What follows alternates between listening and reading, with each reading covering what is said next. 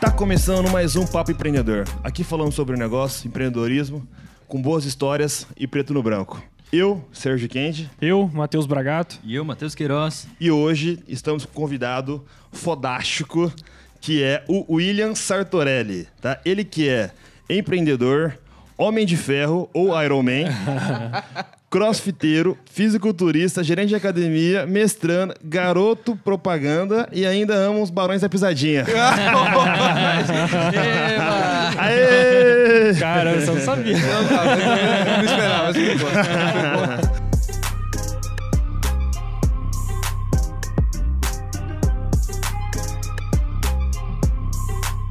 Cara, eu só não sabia. Não, mas eu não esperava, mas foi bom.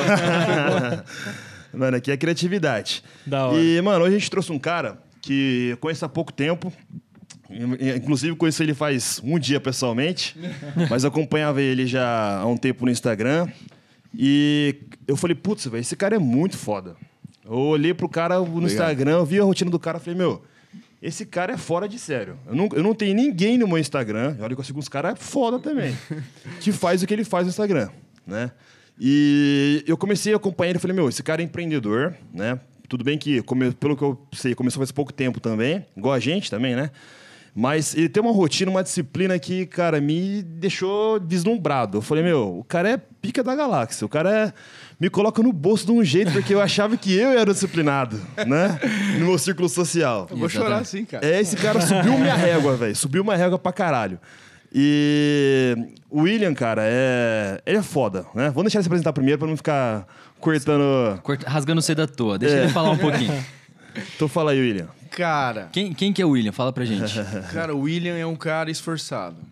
Eu acho que essa é a palavra. Né? Desde sempre, o esforço e a dedicação que a gente brinca, né? Que é 100% todos os dias, é desde o berço. Então, a gente tenta, né? Sempre estudar, trabalhar, treinar e dar o melhor todo dia. Então, ser esforçado, acho que é essa palavra que me define, né? É, que mais? Não, cara, e assim, é, só pra galera te conhecer. Mano, o que, que você faz exatamente hoje? Que eu acompanho, que eu sei, tá? Mano, hoje você é dono de uma academia, certo? Ah, que eu sei que você é dono de uma academia, você é gerente de uma academia, você faz mestrado Faço. e ainda está treinando pro Ironman, Faço. né? É isso que você faz. Você tem mais alguma coisa É. que você faz no meio do caminho aí? Eu cuido da minha família. Que massa. Meus dois cachorros. Tudo isso em 24 horas ainda, Mas né? você mora sozinho? Não, eu moro com a minha mãe e meu irmão. Ah, Entendi. Então e, tem, tem uma base atrás, né? O pessoal vê esse reflexo aí, essa, a rede social, mas tem uma base muito forte por trás. Importante. Sim, sim. Senão não consegue. E, e, mano, pra gente entender, porque assim, aqui no, no podcast, a gente sempre quer trazer histórias, igual eu te falei no- quando eu fui te apresentar, que a gente quer trazer pessoas que acabaram de começar, tão quanto a gente, e pessoas que, tipo, estejam mais alcançáveis. O que você faz não consigo alcançar ainda, mas pessoas que estejam mais palpáveis, porque acabou de começar e tem pouco tempo para ter um resultado expressivo, né? E a gente identificou isso em você. Então, é, a gente falou, meu, esse cara acabou de começar, tem uma disciplina do caralho, o cara é foda pra caramba e vai trazer muita inspiração, tanto para pessoas que têm empreendedorismo ou pessoas que querem começar a empreender, porque eu acho que é, uma coisa que é, é, é junto com o empreendedorismo, que é o que você faz, é disciplina e a constância. Qualquer negócio, se não tiver disciplina, não tiver força de vontade, esforço, que é o que você falou, e, e constância, não vai pra frente. Não vai, você tem que acreditar no negócio, né?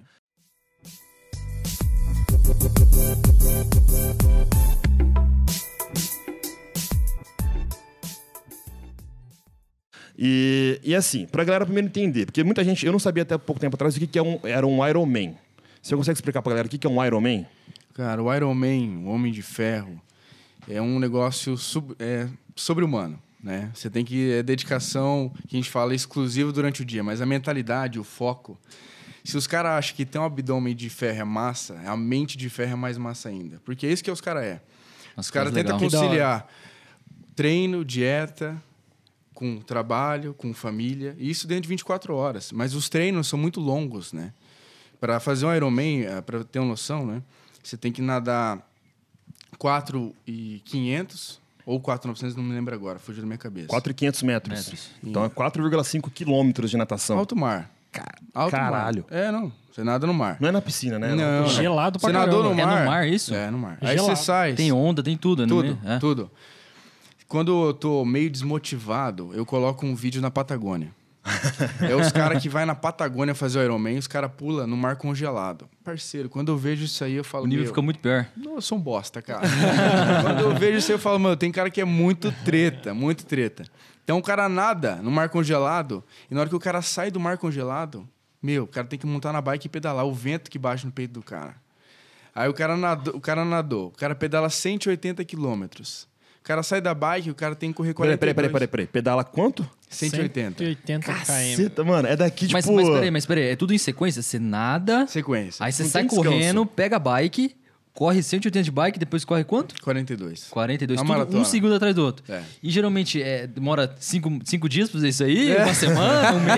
Como é que Você funciona? dorme, volta um dia pra fazer? Depende do se é profissional ou não, mas é 16 horas. 16 Caramba, horas? velho. Sem, sem mano, não tem parar? descanso. Não sem descanso. Pancadaria. Caramba. Pancadaria. Então, pro cara ficar em movimento 16 horas e Ô, ele decide se ele para ou não, a Mas, mente mas cara... não come no meio? Não bate um ranguinho, nada? Tem Tem- gente que leva é, gel, né? Coisa na bicicleta. Mas, tipo, comer, comer não, é só no meio do caminho. só no só meio do caminho. Distribuído durante o percurso. Caramba, Caramba. velho. Mano, mas... Peraí, é 180 km de bike e mais 42 de, de corrida. Corrida. Caramba, velho. E normalmente a corrida não é em linha reta, né? É em subida. Os caras fazem na montanha. É brabo. Tem, tem altitude na corrida? Tem um, é, em- em- Altimetria tem. Altimetria tem? Tem. Não é linear, não é um negócio não, retão. Não, não, não. Subida. É e, esse, pancada. e esse que você vai participar é aqui no Brasil? Onde que é? Eu queria participar do de Florianópolis, mas está muito indeciso ainda a data em função da pandemia, né? E, e a gente fica assim, ah, vou me preparar, mas aí prorroga, posterga, né? Por exemplo, a, a maratona São Silvestre foi prorrogada para o último dia do ano. Então Caramba, você velho. não tem como se programar. Nessa pandemia também é complicado. Então todo dia você tem que treinar, treinar, sem saber o dia que você vai fazer a prova. Tem que se preparando. Isso e, é foda. E, e, mano, tipo, o que você faz no seu Instagram lá? Qual que é a sua rotina diária hoje, média? Tem, tipo, uma rotina que você tem que fazer padrão hoje? Ou é uma rotina, tipo, que você faz aleatório? Como é que funciona esse esquema aí? Rotina padrão de treinos longos durante a semana são quatro horas e meia. De treino? Ah, treino longo. Todos os dias. Não, eu faço treino longo terça-feira, quinta-feira e sábado. Então, terça, quinta e sábado são meus piores dias em relação à temporalidade. Eu me adequar durante o dia, no treino, na dieta. É trabalho. quatro horas e meia de treino. Quatro horas e meia de treino. Corrida, bike, musculação. Nos outros dias é um pouco mais natação. light. Mais light. Mais light em sentido de tempo, porque Hum. de esforço físico é pior. Porque Você faz mais intenso. você faz mais intenso, você encurta isso, né? Você faz um hit. Você faz um hit. Entendi. É. Entendi. Então, meu, só, só de ver isso daí, eu acho que, é, pra quem tá vendo, acho que só de completar. É que tem uma competição também, né? Quem faz menos tempo, tem essas coisas Sim, também, tem, né? tem, tem. Eu acho que só de completar já é uma conquista muito grande, né? É o finisher. O cara que termina, ele ganha medalha de finisher. O cara que termina, o cara, ele é o Iron Man. Cara, Iron Man é muito massa, É muito cara. legal. Mas o Independente, super-herói é homem de ferro. Mano, pior que eu Independente tenho uma do pódio, desse né? negócio aí. Eu tenho uma pira, só que eu acho que eu não acho- consigo ainda. Acho que, eu vou Preciso acho que eu vou tentar. aulas, acho que eu vou mano. tentar depois desse Não, take eu, eu- eu Mano, tenho como uma meta de vida isso aí, velho. Mano, eu quero fazer uma vez, uma vez esse negócio na vida também, velho. É um, é, um, é um muito desafio muito grande. Não, porque é um, um, um bagulho extremo, velho. Não tem como. Mano, maratona é um negócio extremo. Mano, hoje eu corro, hoje eu corro 5km hoje, velho. E tô morrendo. O cara corre 40km, mais 180 de bike, mais 4 de. Mano, é um bagulho absurdo. É surreal. É Surreal. su- super humano, né, velho? É um negócio Super-humano. foda. Ó, teve um cara, terminou semana passada. Ele fez 101 Ironman. O Iron Kai Em 101, Cowboy James, perfeito. né? 101, Ai, 101 esse- dias. O cara é é bravo. Mas, mas peraí, mas peraí, não foi 101 aleatório, foi um dia atrás do Em outro. 100 dias cara. consecutivos. né? Perfeito. Cara, esse cara. isso daí, velho. né? É, Ficou, o mano. Instagram dele é Iron Cowboy James. O cara é brabo demais. Muito O cara é brabo demais. O É cara brabo. chegava, o cara já descansava, o cara já comia, o cara já fazia as coisas, porque ele tinha que dormir pra treinar. E, e isso é sobre-humano, né? Você viu, você viu os hematomas que ele tinha? Você viu o pé, arregaçado o pé dele. Meu, regaçou. Ele nem corria mais, né? Ele só caminhava. Só caminhava. Teve uma época, o finalzinho, né? É. Não, porque é muito estressante. Não, da hora. Mano, então a galera já sabe o que é um Ironman já aqui, que você tá treinando pra isso, né? Mas sua rotina é diária. Então, você, tipo, todo dia você treina três horas por dia, pancadaria. Terça, quinta e sábado, pancadaria. Tá. Aí os Treinos outros dias, terça, terça, quinta e sábado, você treina pancadaria. É, Aí segunda, segunda, quarta, quarta. e sexta é o quê? Mais levinho? Mas o que, que é o levinho pra galera manjar? O levinho é como se fosse mais peso e mais intenso durante menor tempo. Porque aí é o dia que eu trabalho mais, é o dia que É eu mais aquele treino é- de, de academia puxado. Perfeito, esse mesmo. É o treino de fortalecimento que a gente fala, né? Porque tem que fortalecer Domingo você não treina? Domingo eu treino. Ah, Domingo é você- corridinha do lago sem camiseta. Pra aproveitar o shape, né, velho? Ah, Mano, o- a conquista, o- É o a desfile. recompensa é o shape, né, Não é, velho? não é à toa, garoto hora. propaganda, não é à toa. é o desfile. E, e, mano, é, você tem quantos anos? 24. 24 anos. cara. Caramba. Caralho. E, mano, o cara já, se, velho, já cara. se põe, mano, na prova de, de gente de grande, já que pensa grande, né, velho? Tipo, isso é foda. Porque, mano, eu acho que o grau de psicológico pra chegar num esforço desse daí, velho, mano, é muito. Mano, você chegou a correr, tipo, três horas, não foi? Duas Foi- horas, uma Ó, coisa. a maratona que eu fiz sozinho Ah, foi 4 horas. E 10. mas foi, tipo, sozinho você fez? Sozinho. Sem ninguém, você Sem ninguém. sozinho. Sem, Você correu sem hidratação. Você não levou 4 água, horas cara. e 10 sem água, sem nada, correndo. Eu corri de uma academia a outra. Então, assim, eu corri de uma academia a outra e eu bebi água do, be- do- da torneira da academia pro lado de fora. Eu nem entrei na academia, porque se eu entrasse, eu ia demorar muito. Eu, eu ia me perder. Aí eu corri de uma academia a outra e cruzei Londrina inteira. Foi 42 sozinho. O tempo todo conversando com você mesmo. 42 Cara, km? 42 km. Nossa. é um bagulho absurdo. Foi brabo. Mas e eu terminei meio-dia, o sol tava estralando. Nossa. Regaçando. Mas foi recente agora? Ah, faz um mês e meio. Um mês e meio. Pica, Também que você velho. já completou, talvez a última etapa ali do Ironman, você já meio que conseguiria fazer... Se O meio Ironman eu já fiz um treino normal de semana. Que o meio Ironman é metade do Ironman. Então Você você, fez nada já? 1,900, você pedala 90 e você corre 21. Você fez esse Isso eu já? já fiz já. Um treino normal. E a minha bike não é minha bike para Ironman. Minha bike é a bike fat, né? Que é o pneu largo, largo né? Pra pedalar em trilha. E o Ironman é fininho, porque os caras vão em alta É mais velocidade, rápido, né? Entendi, E massa. eu fiz com o pneu grande. Caramba, mais pesado. É, Mais e, pesado. mano, e pra galera, tipo, falar, ah, vocês estão falando de academia, não sei o quê, mas a gente vai entrar no, empreendedorismo. Que assim, além de você fazer tudo isso, né? ainda Você é dono de um negócio e é gerente de um outro negócio ainda também. É totalmente transferível os treinos do Ironman para empreendedorismo. As pessoas eh, têm que entender que a atividade física é um comportamento. Né? E é fácil transferir essa disciplina do comportamento para outros aspectos da vida. Com certeza. Então, para o empreendedorismo, o cara, ele tem que acreditar que aquele negócio vai dar certo. Ele tem que ter a disciplina de acordar todo dia acreditando que vai dar certo e vai fazer certo porque ele sempre fez dar certo. Ele Que sempre fez foda, dar certo. E o cara Então, é- acreditou nisso, o cara tem que acreditar. Se ele não acreditar no negócio dele, não vai para frente. O cara, ele tem. ó, ó, a- eu acho engraçado, porque a maioria dos empreendedores tem medo de colocar a cara, de dar a cara dele pro negócio. E eu acho que tem que dar a cara dele pro negócio, tem que dar o brilho dele. Porque é o brilho dele que vai fazer as pessoas ir no negócio dele. Fala, pô, eu conheço o cara, meu, o cara é foda. Meu, o cara faz isso, o cara faz aquilo, o cara faz isso, meu. Eu vou no negócio dele porque o ambiente dele me agrega como ser humano. O ambiente dele me puxa para cima. A régua do cara me coloca lá em cima. Então eu vou no, no- no empreendimento do cara E pior que- porque eu quero melhorar ele. E eu vi isso ao vivo. Eu vi isso. Quando eu fui na academia lá, mano, eu, re- eu sou muito é, reparador, né, velho? Sou muito observador. E eu tava lá conversando com você aquele dia lá, ontem, né?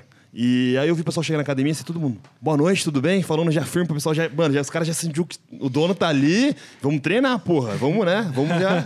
Então todo mundo chegava e falava, boa noite, tudo bem? E a pessoa, oi, oi, boa noite, e entrava. Todo mundo, ele pegava e comentava pro pessoal, acho que o pessoal sabe que você é o dono da academia também. Sabe, primeira coisa, que quem presta serviço no empreendimento é você atender a pessoa. Você ser o cara proativo e ser o cara educado de vencer a barreira e cumprimentar a pessoa. Se você não faz isso, você já peca no primeiro item do negócio, que é prestar o serviço. Você está prestando o serviço, você está servindo a Aí a pessoa. pessoa tem vergonha, é tímida e vai lá e fica quieta, espera o pessoal falar com ela, sendo que tem ser o contrário. Perfeito. Tem, tem, tem, tem, tem gente que é, é, que, que é empresário que acha, né, se acha no dever de não cumprimentar as pessoas. Só porque o cara tem um pouco a mais ou menos, mas ele só conseguiu chegar lá. Por conta dos clientes, das pessoas. É, é, o, é, o, é o cliente que faz o negócio crescer. Você falou no seu Instagram qual que é o princípio do trabalho, né? Servir. Servir, perfeito. Na realidade, a vida inteira você serve alguém. Né? Você está servindo uma pessoa. Às vezes o cara fala assim: ah, eu trabalho com computador, mas quem compra o computador é uma pessoa. Então você sempre está servindo alguém. Então por isso que o empreendedor tem que Servir. entender de pessoa. É Exatamente. servir. Exatamente, é servir.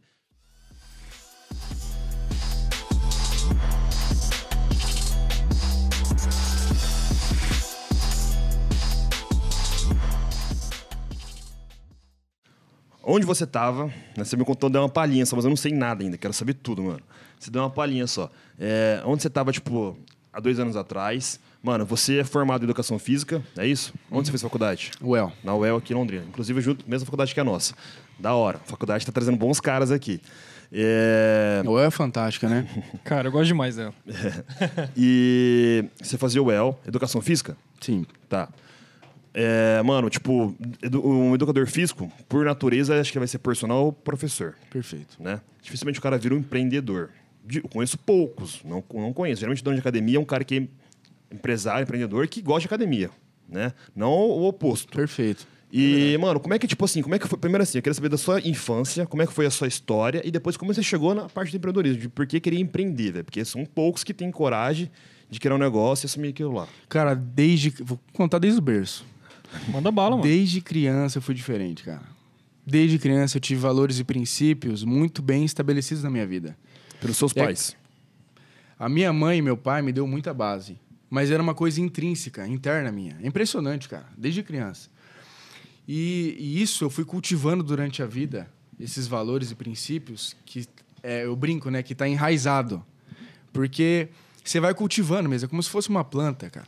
Você vai cultivando aquela raiz e ela vai crescendo com o passar do tempo e não adianta, pode bater o vento que for, cara, pode ser o temporal que for, aqueles valores e princípios vai estar enraizado na sua alma.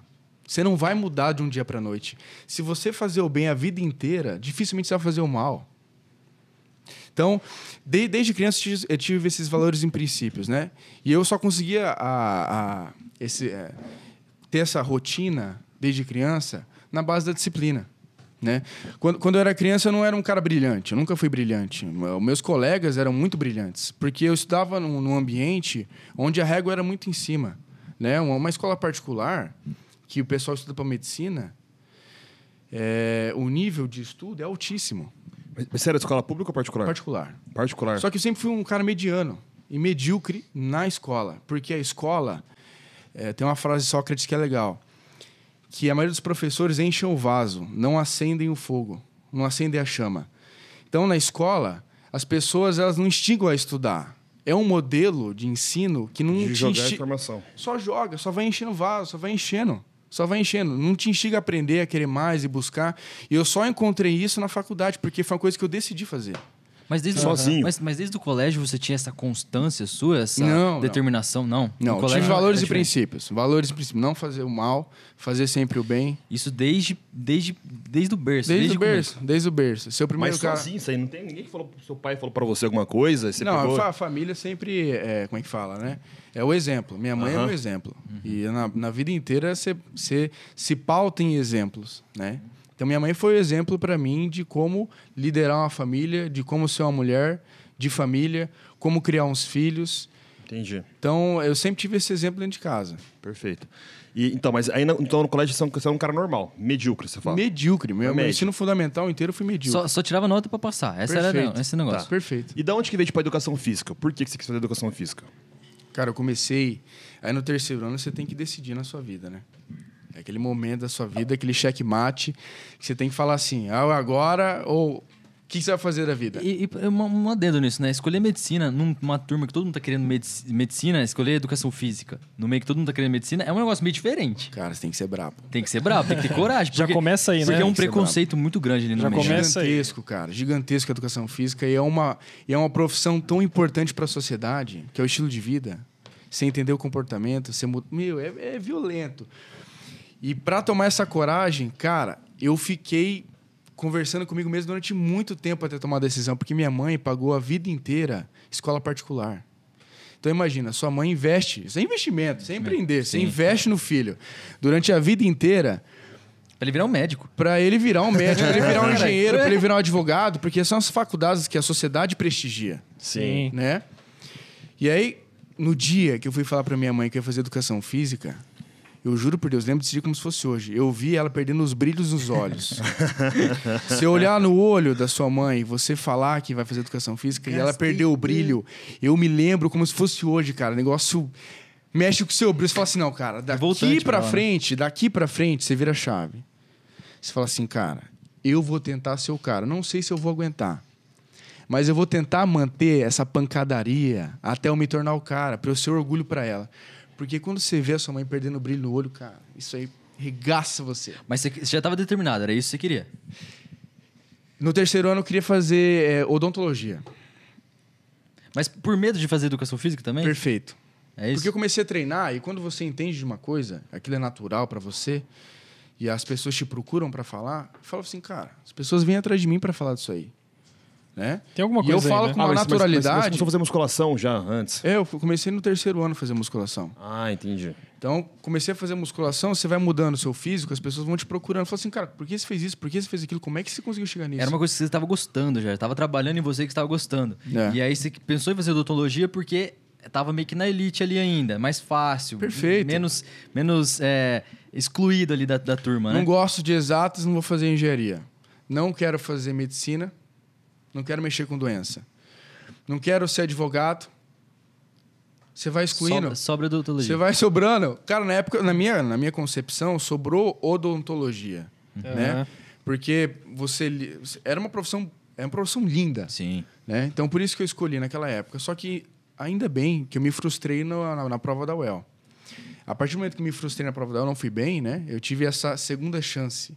Que aí eu falei assim, não, cara, eu vou fazer o que eu realmente tenho talento. Né? Aquele negócio que me brilha os olhos para estudar. Que eu sento em casa, eu sento a minha bunda, cara, eu posso... Pode cair o mundo em volta. Eu vou ler, eu vou entender... Pode ser difícil? Vai, eu vou, mas eu vou estudar. E aquilo lá me, me motivava a estudar. Então eu falei assim, cara, eu vou fazer isso aí. Quem não importa.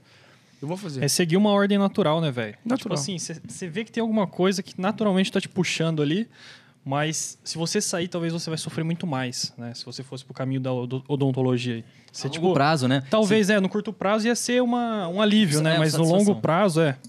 No longo prazo, é tipo assim, aquele negócio que o Clóvis de Barro, se eu não me engano, fala. Você tá dentro da engrenagem, né? Você tá entrando na engrenagem que muito você bom. tá determinado a entrar ali e funcionar dentro da engrenagem. Se você não tá fazendo isso, você é como se fosse uma peça quebrada dentro da engrenagem que vai acabar com sua vida, sofrer durante sua vida inteira. É o patinho feio, né? É o É. patinho feio. Perfeito, perfeito. E, Mano. mano, você falou que no terceiro ano, então, porque a gente tava conversando em off, né? Você falou que você ganhou. Você estava com 68 quilos. Quando você começou a fazer a academia, você foi para 100 quilos. Isso você estava no terceiro ano do ensino médio. 62 quilos. 62 Isso no terceiro 80. ano do ensino terceiro médio, ano. 18 anos. Terceiro ano. Por quê? Porque eu era gamer. Como assim? Eu não contexto do podcast, não, né? Dá, né? Como assim, gamer? O que, que você jogava? Como Cara, eu assim? nós. jogava Combate. Arms. Sério mesmo? Combate Arms. Caramba, isso aí é, é- não é tão antigo, né? Não é um jogo é, novo. não é. Eu não gostava do CS. Eu jogava Combate Arms. Eu fui até... A gente tinha uma galera Que na sala que jogava Combat Arms. Cara, é bom pra caramba. E melhor que CS. As pessoas não... Acho que não, hein, velho? Eu acho que não, hein, velho? Eu discordo. Eu discordo também. Eu discordo Então, também. como eu era gamer, eu não tinha o físico de atleta. Eu nem fazia isso. Mas, mas você gostava de jogo... Jogava bola. Ah. Jogava bola. Então sempre fui atrelado ao esporte por meio do futebol. Mas... Mas você gostava de computador e gostava de esporte. Você gostava das duas coisas. Perfeito. No, no videogame era jogo de futebol, no PC era o Combat Arms e, Mas- e mas- na vida real era jogar bola. Era sempre jogo competitivo também. Competitivo. Você gostava de competir, tanto no jogo, na vida também, você- não tem como, né? Iron Man é uma competição, é, empreendedorismo é uma competição, então tudo tá atrelado ali, né? Então no jogo é ser para os jogos de competição. Perfeito. Gosta de ser o melhor. Ou tentar ser o melhor. Tentar ser o melhor. Né? Mas E eu a- acho que você tem muita competição contra você mesmo, né? Desde, tipo, vencer a barreira pra fazer educação física onde ninguém quer, treinar o Ironman, que você Muito treina legal, sozinho, né? Ter a sua empresa, né? Tudo, né, É cara? Tudo sozinho. Você mesmo. A competição ela é sempre individual e intrínseca. A sociedade te coloca em competição por através do que você julga, a sua mente. Então você sempre está julgando as pessoas com base no que você sabe, no que você viveu, nas suas experiências, né?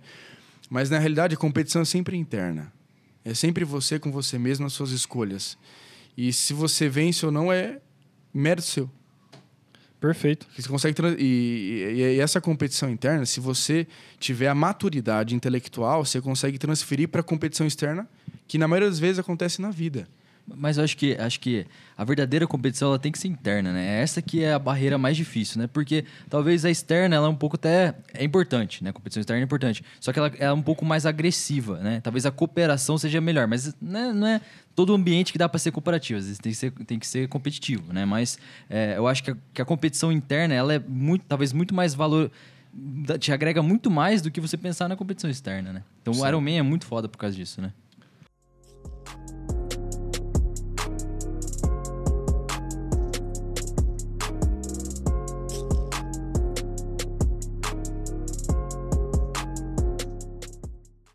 Você era um aluno medíocre, você falou no, na- no colégio, medíocre, não é que você é um cara ruim, você é um cara na média. Na média, né? passava, nunca média, reprovei. é. Beleza.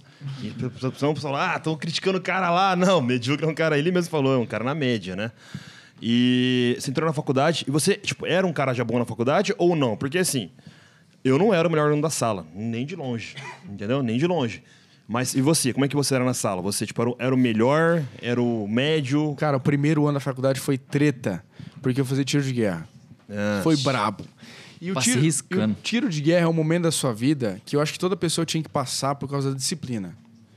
A disciplina que, que as pessoas eh, da, da área militar impõem, cara, isso aí você consegue transferir para sua vida. Você consegue transferir.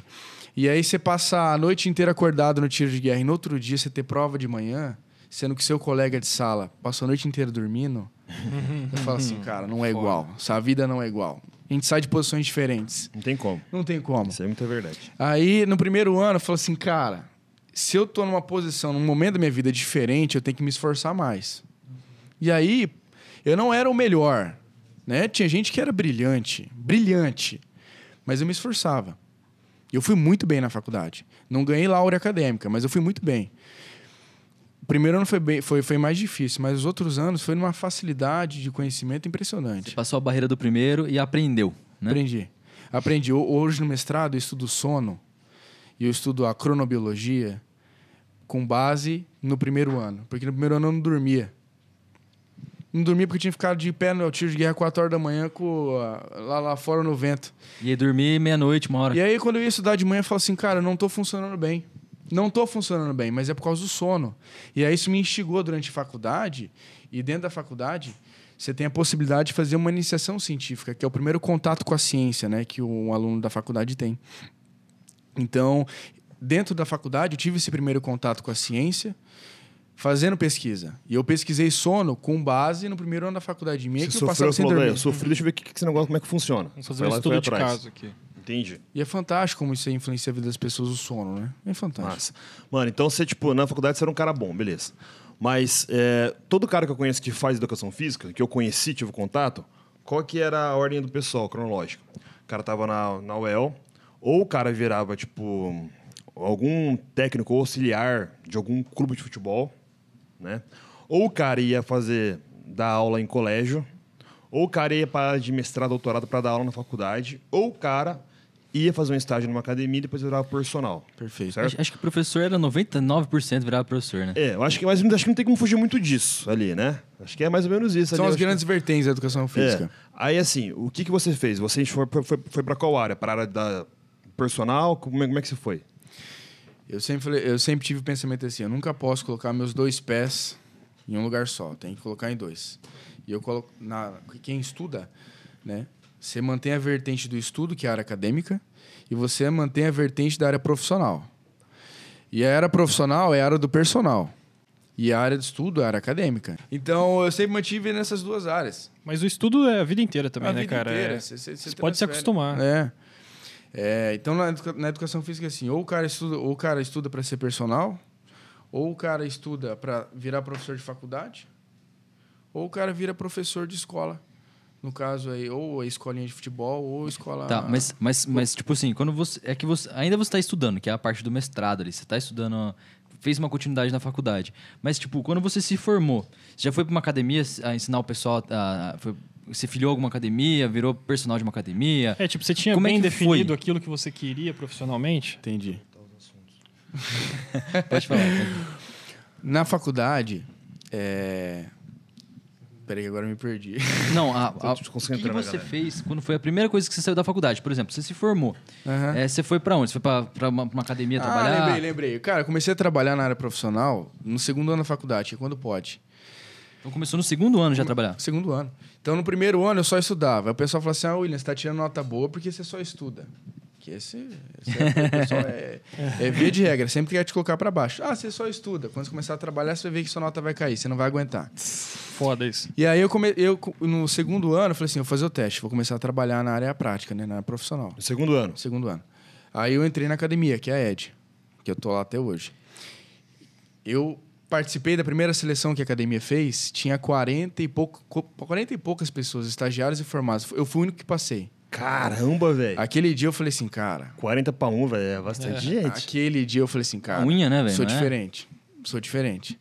Porque eu tinha um conhecimento, né? Coisas que as pessoas da minha área não têm. A maioria das pessoas não gosta de estudar na minha área. Ponto. Isso é básico. Condição. É, no colégio, pelo menos no colégio que eu estudava, que educação física era a aula mais gostosa, pra não estudar. Era a aula pra não estudar, né? É.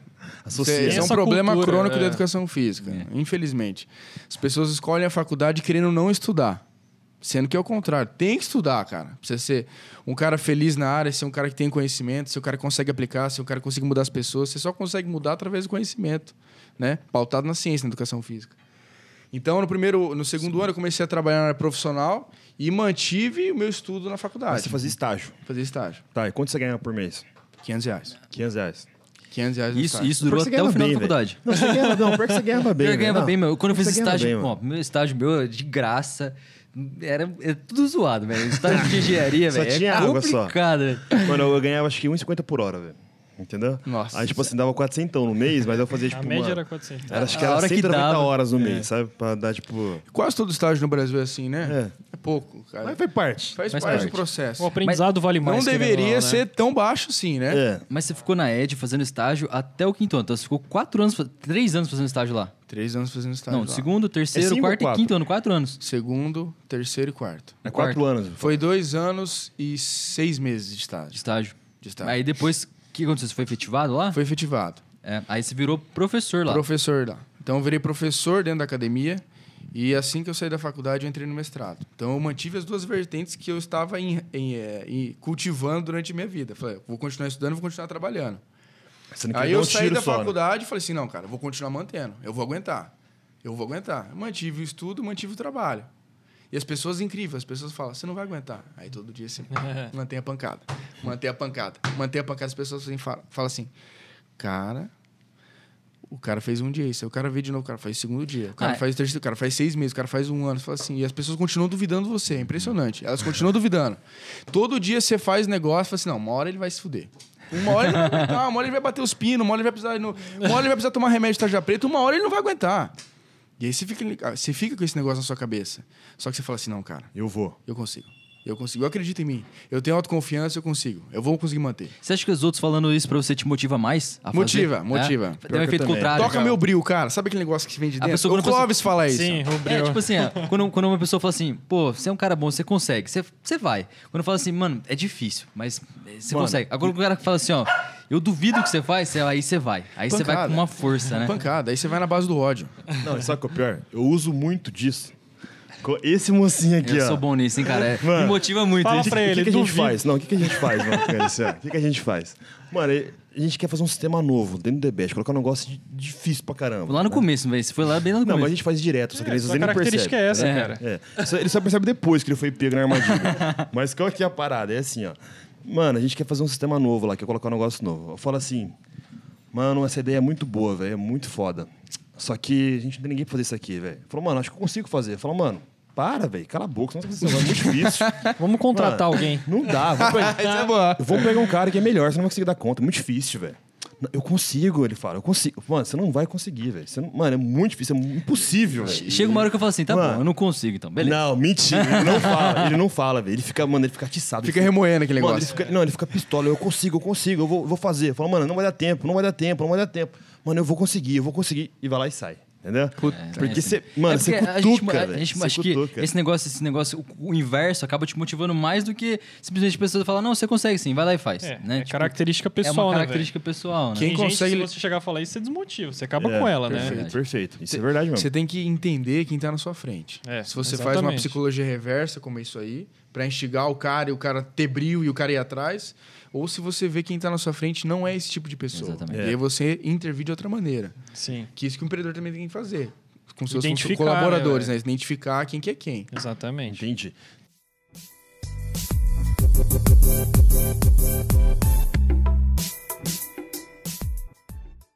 Você tava na faculdade, beleza? Você fazia o estágio na ED. Você acabou, você foi efetivado depois que você acabou a faculdade. Foi. Tá? Esse que que você tinha de cargo lá, professor? Professor. Professor. Trabalhava das seis à meia-noite. Das seis à meia-noite. Das seis da noite até a meia-noite. Caramba, velho. É, uma- é um horário onde tem o maior fluxo de pessoas. Sim. Então, nesse horário, uma academia média para grande, circula cerca de 300 pessoas. Então, é muita gente. É uma troca de energia muito grande. Então, se você não gostar de pessoa... Você gostava? Puta, eu amo pessoa, cara. Você gostava não? Ele faz sim hoje. Eu amo. eu amo pessoa. Então, você recebia todo mundo. Isso fica natural para você. Quando você trabalha com uma alta voltagem de pessoas circulando, cara, é todo momento. Pessoa vem, você vai atrás, pessoa te procura.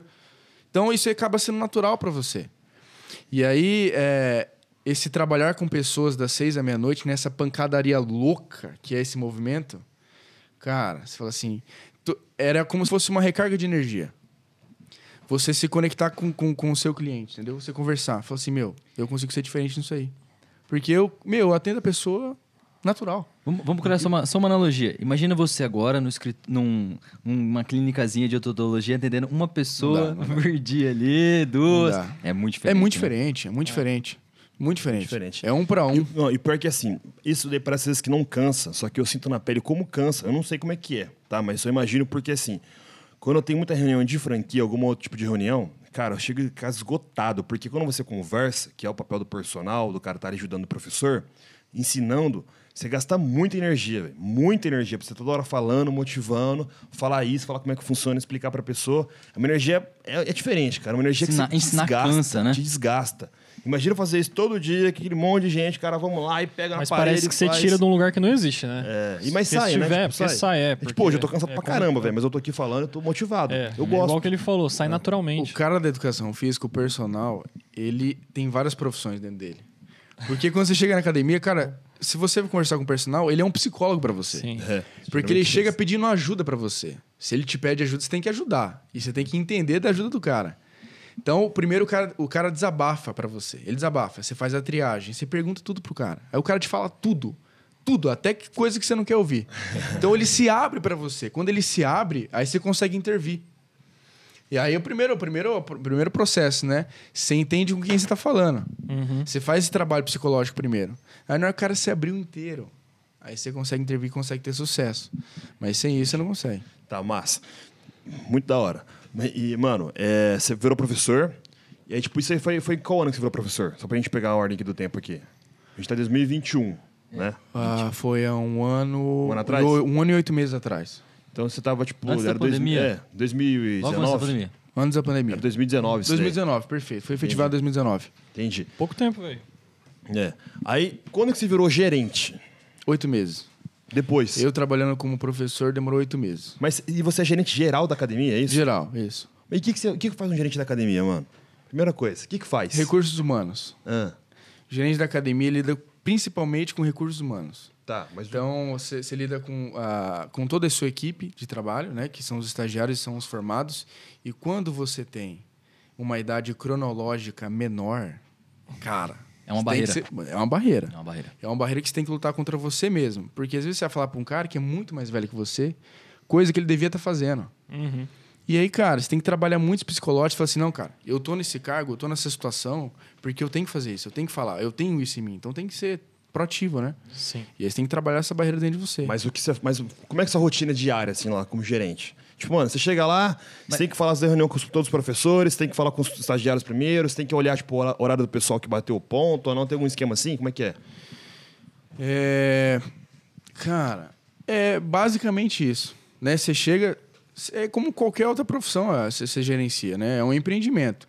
Então você tem que saber quanto que entra por mês, quanto que sai por mês. Ah, você faz esse controle financeiro também na academia? É tudo, cara. Você praticamente os olhos do dono ali dentro. Perfeito. Na realidade, assim, se, é um- se você tem um sentimento de dono, Sim. e eu acho que todo funcionário tem que ter esse sentimento de dono, que faz parte da sua empresa. Você trabalha ali, cara. Você passa oito horas da sua vida ali. Você passa mais tempo no trabalho com a sua família. Então aquilo ali tem que ser a sua vida. Você tem que cuidar aquilo ali como se fosse seu. Sentimento de dono para um funcionário e você passar isso para o funcionário. E o funcionário ter isso, a sua empresa cresce. Coisa que as pessoas não entendem. Tem que dar esse sentimento de dono para o funcionário, para o colaborador, no caso, para ele colaborar com a empresa, para a empresa crescer. Só assim vai para frente. É, e- Então o gerente ele gerencia toda a parte financeira, ele gerencia toda a parte de recursos humanos e principalmente os problemas. que agora com a pandemia fica evidente isso. Porque as pessoas agora têm a, que eu, eu falo que é a síndrome do pequeno poder. A pandemia evidenciou a pessoa que ela usa aquele pequeno poder para falar assim: aquilo tá errado. Aquele cara tá sem máscara. Tem que fazer aquilo. Não tá seguindo a regra aqui. Então ela te deu, a pandemia, essa situação que a gente está vivendo, te deu a possibilidade da pessoa ter esse pequeno poder de destruir. Né? E aí você tem que lidar diariamente com isso. Falou assim: não, cara, você tem que me entender. Peraí, me entende. Se coloca no meu lugar. Você tem que falar pro cara, me coloca no meu lugar. Só que com outras palavras, né? Falou assim, cara, se você tivesse no meu lugar, com outras palavras, você ia fazer o que nessa situação? Aí você tem que contornar. Você tem que contornar. E para você isso aí é tranquilo? Porque eh, educação física, lidar com pessoas, beleza. Agora, gerenciar as pessoas, tipo... Você não aprendeu isso na faculdade? É, você não Você não aprende isso aprende. na faculdade, né? Você aprende isso aí basicamente na família. Na que a família. fami- família é um ambiente onde tem mais problema na sua vida. Porque o ambiente se relaciona o dia inteiro. É o dia inteiro você e sua mãe, é o dia inteiro você e sua irmã, é o dia inteiro. Então é um ambiente que você tem que gerenciar problemas. Pô, que se reflexão, você, hein, velho? se você for um cara da família centrado, que eu sempre fui centrado. Então, assim, não é, não é que minha família é problemática, mas minha, minha família tem várias desavenças entre as pessoas. É comum, né? É comum, porque o afeto, a relação diária é constante. Então, quando você tem uma relação constante com a pessoa, é normal você ter problema. Porque é constante aquilo ali, todo dia. Tem dia que você acorda mal, puta, virou a cara, fudeu. E aí você vai ter que acordar no outro dia, você vai ter que encontrar a pessoa no corredor. Você vai ter que dividir o café. Você vai ter... Então, essa relação diária, que as pessoas não entendem, é que a, família é um centro de problema que precisa ser resolvido. Eu, eu tenho uma, uma frase bem legal, acho que é, a conviv... tem uma, uma frase que, que resume isso, né? A convivência às vezes mata a admiração. Às vezes, quando você convive com a sua família, é difícil você admirar ela todos os dias. Então, você tem que administrar isso muito bem, né? Então, quando você administra isso da sua família, já é um negócio, né? Já tá aprendendo. Mano, é por isso que você não me admira então, né, velho? Agora entendi, velho. Agora entendi, mano. Agora entendi. De onde que vem, então, isso? Claro que eu admiro, cara. Esse negócio, essa frase que você falou, eu nunca tinha escutado, é muito boa. é, boa. Quando você convive diariamente com a pessoa, você não dá Valor. valor. É, convivência mata a admiração. Você só né? dá valor quando você perde a pessoa. É. Ou quando você não convive com a pessoa. Então, dificilmente o seu amigo, que no seu convívio, vai eh, te prestigiar num sucesso seu. Pior. Mais fácil um cara de fora te conhecer pelo Instagram e falar assim, cara, esse cara é foda. Puta que pariu! Do que um amigo seu que viveu a vida inteira. O cara que viveu a vida inteira com você, ele vai no seu empreendimento e pede pra treinar de graça. ele deveria ser o cara que tinha que pagar o negócio. Porque ele viu tanto que você sofreu, cara. É. Você passou por muita coisa pra estar ali. Ele falou assim: não, cara, o cara se esforçou, eu vou pagar. Não, ele pede pra treinar de graça. é impressionante. As pessoas vivem num paradoxo. É uma loucura isso aí, eu não consigo conceber. É foda. Pede desconto, falou, cara, você, justa... você tinha que ser o único cara. Você pagar em dobro, velho. Pagar em dobro. dobro, cara. Pra te Você é meu apoiar, amigo, mano, velho. meu Vou te brother, ajudar, velho. mano. A gente abriu a. a- E quando a- vai ainda, né, velho? Às vezes o cara nem quer treinar na sua academia ainda, talvez. Ou você nem, nem quer na sua loja sair. A gente tem muita gente que a gente conhece da faculdade que a gente nunca foi na loja nossa hoje. A gente tem Nunca foi. 91 lojas, o cara nunca foi nunca em nenhuma loja. Tem gente. E aí, a pessoa que a gente conversava na sala e era amigos. Mas faz normal. Normal. Porque não Vai- prestigia o sucesso. É, é foda pessoa isso não mesmo. valor, é impressionante. A grama do vizinho sempre é mais verde. É. Isso é foda. É foda. Eu, pior que eu vi, eu vi uma frase outro dia, velho. Acho que. Não sei quem que falou isso, velho. Se foi o, o Caio Carneiro que falou isso. Mas ele falou assim que. Acho que foi o Felipe É, Tito. Felipe Tito? É, você sabe qual que é a frase? Vai, fala aí. Vamos ver Eu se é. eu esqueci a frase, velho. Mas essa frase você tá pensando mesmo, velho. Mas é mais ou menos assim. É que prestigiar, depois que tá tudo pronto, depois que você tá lá em cima, não é prestigiar, é pegar carona, né? Depois que tá tudo pronto, puta que pariu, velho. Você é muito foda, mano. Você conseguiu dando- 10 academias, tá estourado, tá ricaço. Meu irmão, você não ajudou o cara, você só pegou carona. Agora você quer montar no carrinho que tá pronto e andar. Você quer ajudar na janela do ônibus e dar É. tapinha nas costas do cara. É, isso é foda. Tipo, a galera depois tá lá em cima e fala: Não, cara, você era foda, velho. Lembrei de você. E durante o né? percurso, E no começo ninguém tá ali, velho. durante o percurso, para você chegar nessa posição, as pessoas próximas de você, próxima mesmo, aquele cara que tá do seu lado, eles tentam te colocar num molde. Cara, não faz isso, vai dar merda. Não faz aquilo. Cara, agora você tá numa posição que você não pode fazer aquilo. Se te vão colocando num molde que você tem que ser muito firme para você seguir o seu trilho. Não num molde.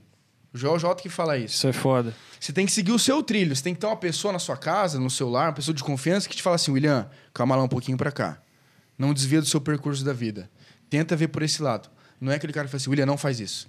Mas, mas, um molde mas, que te fecha, né? te fecha, te bloqueia. mas às vezes isso vem da própria família também.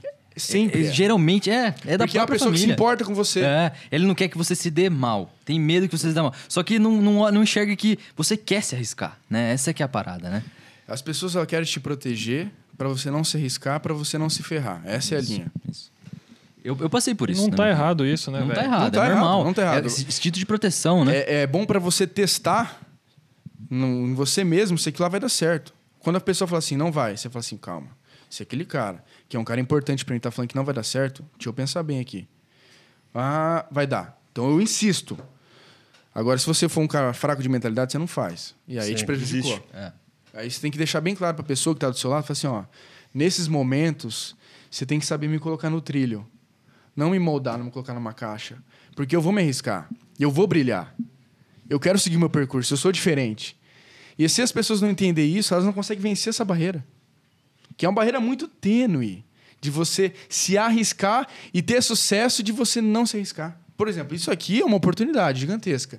Quando o Sérgio falou pra mim, ele falou assim, cara, eu vou sentar com os caras que eu sou fã. Eu nunca conheci. Falei, cara, eu ia no açaí, eu comia um quilo e meio de açaí. É 50 conto. Do meu salário de estagiário, se eu ia três vezes por mês, era um terço do meu salário. Cara, você gastar um terço do seu salário com, com pessoas, com, com, açaí. empreendimento, e um ano e meio depois os caras chamar pra conversar, você fala assim, cara, tá dando certo.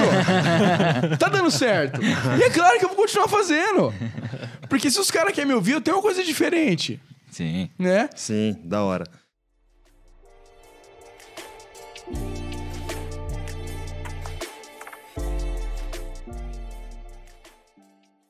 Tem uma, uma diferença bem grande entre ser gerente e ser dono. Mesmo que o gerente já pense como um, um dono, né?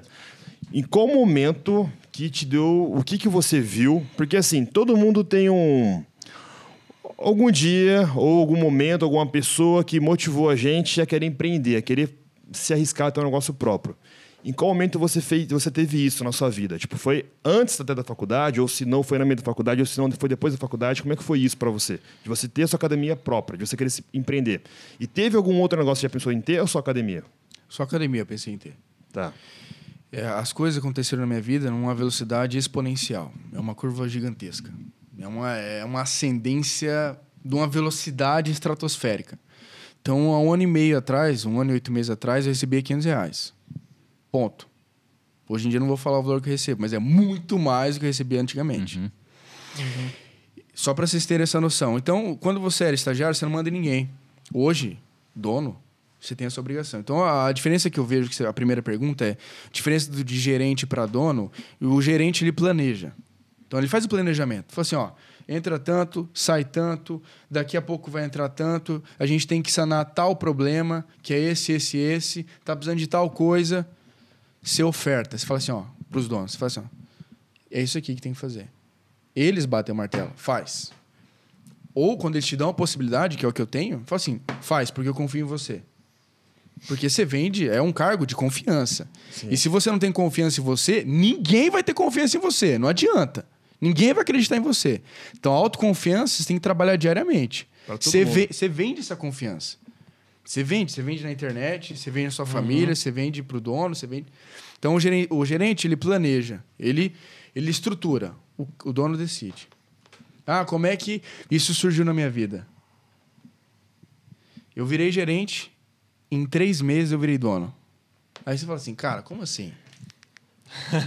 Como assim? Pois é. velho? Pera lá. Não, pera eu te assim. entender Não, mas- cronologicamente como é que funciona. Um ano e meio atrás o cara era estagiário, em oito meses o cara virou professor, em três era gerente, em um. Em, é, Depois é, virou dono. E depois virou dono.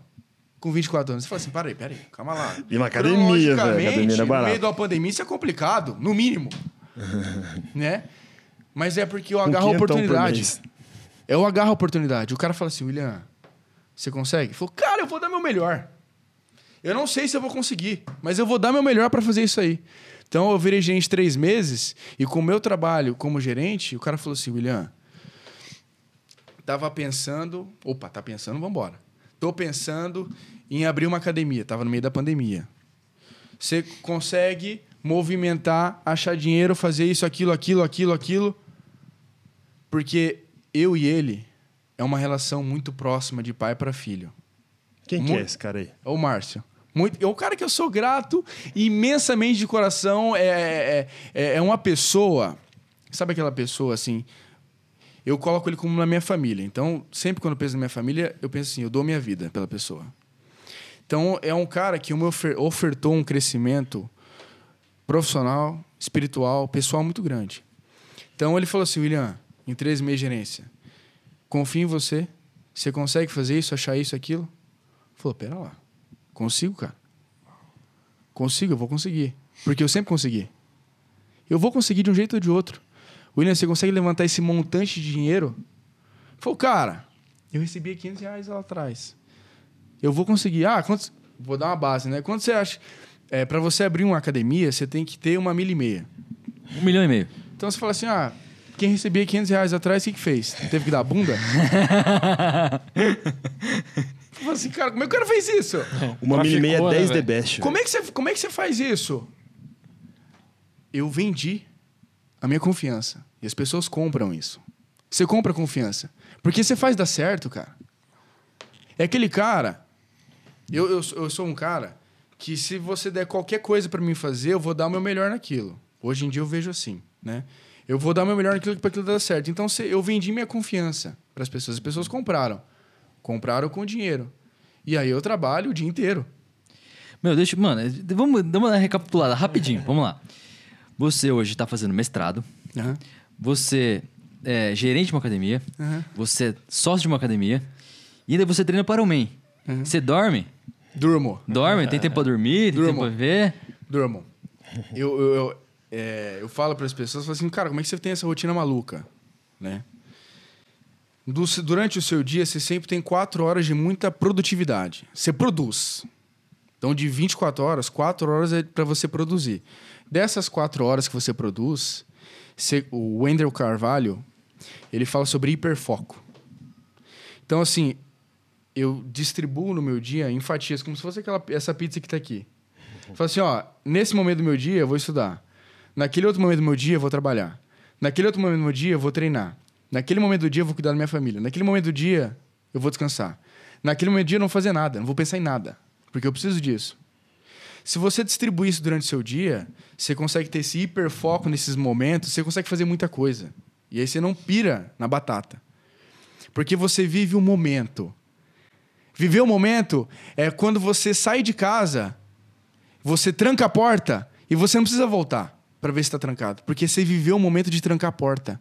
se você isso é volta, foda. se você volta para ver se você trancou a porta, você não vive o momento. Você tá em outro lugar. Você tem outro lugar, Tá cara. outro lugar. Você tem outro lugar. Você fala assim, ah, não, aqui sou distraído. Mentira, cara, você não tá vivendo o momento. Você não tá, cara. Então, Às assim, você tem nisso. que viver o momento. É o momento de fechar a porta, é o momento de estudar, é o momento de sentar, Mas, é cara, o momento de estudar. Como que faz isso? E eu vivo quatro momentos por dia, então, velho. Cara, é difícil Como faz isso, cacete, cara? Porque, tipo assim, em um momento, pelo menos pra mim, cara, inconscientemente, velho, você tá com um problema na cabeça. Aquilo às vezes te percorre o dia inteiro. Aí você sai desse problema, aparece outro. Aí você abre o WhatsApp, tem, velho, mil conversas, 500 conversas. Cara, como que você consegue? Prioriza, né? O grande é esse. Problemas vai ter durante a sua vida inteira. né? Eu, eu, eu falo da teoria do limão, né? Que é, é, durante a sua vida inteira, você planta o limão. Lá no berço, você plantou o limão. Você vai cultivando esse limoeiro. Esse, limão vai, esse limoeiro vai crescendo. Só que todo limoeiro tem limão. E o limão é o problema da vida. Ou seja, todo mundo tem um limoeiro e todo mundo tem problema. Ponto. Tem problemas que são maiores. Esses problemas maiores são os, o- é, os limões, né? mais pesados, eles caem. O que cai primeiro é o que se resolve. Então, o problema maior do dia, aquele que cai primeiro, você pega e resolve. Você dá prioridade. Você não tenta resolver o pequenininho. Cara, resolve a broca maior. O que, que tem de pior no meu dia? Eu vou resolver isso. Resolvi isso, beleza. Tô mais tranquilo agora. Deixa o resto sofrer um pouquinho. Quanto maior a broca se resolve, na outra, é, na, na outra, no outro problema, você vai estar mais tranquilo. Porque, cara, eu resolvi um problema gigantesco agora há pouco, ou mês passado. Então você vai, você vai, você vai com naturalidade. Então, quanto maior a sua árvore, maior o problema, mais você consegue. Mas, mas, mas pra você ter esse, esse, esse foco seu aí, é, foi da noite pro dia? Você aprendeu a fazer isso rapidinho? Ou foi um processo que você foi criando? Sempre foi... é um processo. Sempre, tudo na vida é um processo, é uma rotina, né? Mas foi difícil, foi muito difícil alinhar isso, é, seguir essa ordem, ter essa organização do dia. É, foi difícil para você no começo ou foi fácil? É, é uma pergunta muito boa, porque eu me lembro de falar assim, ó, vou começar a fazer pouca coisa, que um dia eu quero fazer muita coisa. Então, quando você tem esse pensamento de começar pequeno e pensar grande, você consegue fazer muita coisa. Então, você começa fazendo um treino de 10 minutos. Você começa estudando um livro. Só que você não começa lendo o livro inteiro de um dia para noite. Você começa lendo uma página. E você não lê um livro do Aristóteles no começo. Você vai ler, sei lá, um livro da Mônica. É um processo gradual. Você não vai fazer um Ironman do dia para noite. Você começa fazendo a musculação 3 de 10. 3 de 10. 3 de 10, básico. Porque é básico, é simples. Você conseguiu fazer o básico simples, você consegue ir cultivando aquilo até que você conseguir fazer coisa grandiosa e você não vai pirar na batata, porque aquilo foi por um processo gradual. Chegou de uma vez, né, velho? Não é Chegou de na broca vez. de uma vez, né? Não era uma vez, uma hora para outra. Mas eu curti essa E- do limão, hein, velho. É bom, uma analogia muito boa, porque Não, a é. gente, todo dia a gente tem um limãozão caindo na Não, nossa é, às frente, vezes você né? passa muito tempo se preocupando com coisa que não precisa. E né? o limãozão tá lá na sua frente e você fica olhando pro limãozinho, velho. É. Tem outra do limão que é muito boa, cara. Ah, as pessoas então sempre cai o limão para resolver. a broca do dia. Beleza. Tem aquela pessoa que vê aquele limão que tá no chão, ele pega aquele problema. Em vez dela resolver o problema, ela pega e espreme no olho o limão. é aquela pessoa que vê um problema, ela se martiriza. Não, eu não vou conseguir resolver esse problema, é muito grande para mim, eu não consigo, eu fu... A pessoa ela faz de tudo, ela pega aquele limão e espreme no olho dela. Pra falar que tá doendo, não consegue fazer. Perfeito. Não consigo. Não é um mimimi, Aham. né? Mas é, o- é o fato de você potencializar aquele problema. E ela não tenta resolver. É o famoso vitimismo, né, também. É um, É. Pouco, é um pouco disso, E- e- né? é, mano, a gente fala muito disso, velho. Porque assim, isso daí, resumindo, é autorresponsabilidade, né? Porque. E, e as pessoas. Que nem assim, eu vou falar, bati um carro. Peguei meu carro e bati. No começo eu falava, puta que pariu, eu bati o carro, bati o carro. Só que agora eu falo assim, velho, bati, fudeu, tô puto, mas eu falei, "É, já foi. Não tem mais como voltar atrás. Precisa O resolver. limão já Vamos caiu, resolver. já. Já, Tem foi, já tá resolver. aqui essa porra na minha É. mão, vou resolver. Aí tem gente que fica aquele negócio lá, puta que pariu, você fez isso, você deixou bater o carro, você não sei Acaba o que. Já destruindo foi, todas velho. as outras coisas. Já né? foi, Tira meu toda a irmão. energia, todo o Acabou. hiperfoco do dia. É, parou, tira, já era, já fez e reso- resolve o que tá fazendo e, e bola pra frente. Resolve o teu problema e bola pra frente. Tem a pessoa martirizadora, que ela espreme no olho. Tem a pessoa que foge do problema e nunca resolve. Eu falo que essa pessoa pega o limão e faz uma caipirinha. Eu conheço muitas pessoas assim. Ela pega, o álcool. ela pega aquele problema e fala assim: eu não vou resolver, eu vou me divertir, eu vou fugir da realidade, tomar uma caipirinha e ficar grog. Só que no outro dia ela vai estar de porre. E ela não resolveu o problema. Mano, o problema tá limão nela. É muito boa, velho. O problema, tudo, o problema tá nela ainda. Não resolveu. E tem aquela pessoa que resolve o problema. Ela pega o limão e faz uma limonada. Todo limão é um problema. Só que é sempre o jeito que você vê o problema. Então ela pega o limão faz uma limonada. Aquela limonada é, um, é uma fruta cítrica, né? É uma fruta que tem, sei lá, ah, Vitamina. vitamina. Ela vai te melhorar o sistema imunológico. Ela vai, cara, vai deixar mais forte. Aquela, ela pega aquele problema, ela transfere, ela deixa mais suave, ela toma aquele problema, ela resolve e aquilo te deixa mais forte. Então, no outro dia que ela resolveu aquele problema, parceiro, ela vai estar, cara. Pode aparecer 10 desse daí. que- Sou um limãozão agora, filho. Tranquilo, cara, Já fez uma era. limonada. Então tem aquela pessoa que espreme, aquela pessoa que foge, aquela pessoa que resolve. Acabou. Você consegue definir as pessoas assim, mais ou menos, né? Mais ou Massa, velho. Eu parei de fazer a caipirinha, mas ainda tá faltando fazer muita limonada, Não, mano, já que entrou em problema, vamos só falar um pouco. Porque, tipo assim, tem o tipo de problema que é aquele, velho, que realmente você quer resolver, mas, velho, você não vai achar a solução agora. Só que, tipo assim, aí é um método que eu uso. Né, que existem dois caminhos. Um, o problema tem solução? Tem. Você só não achou agora. Então relaxa. O problema tem solução? Não. Então relaxa. Se não tem solução, o que que você vai fazer? Essa é boa. né? É aquele que, velho, você realmente você não consegue pensar nada na hora. Mas, de alguma forma, ele vai se resolver sozinho. Lógico, você vai encontrar a solução ou não. Você só não precisa ficar pirando com isso. Porque você sempre passou por isso. Uhum. Esses problemas sempre resolvem. Uma hora ou outra vai resolver. Se é você que vai resolver, se vai ser o outro, se vai ser... Uma hora vai resolver, não pode pirar na batata.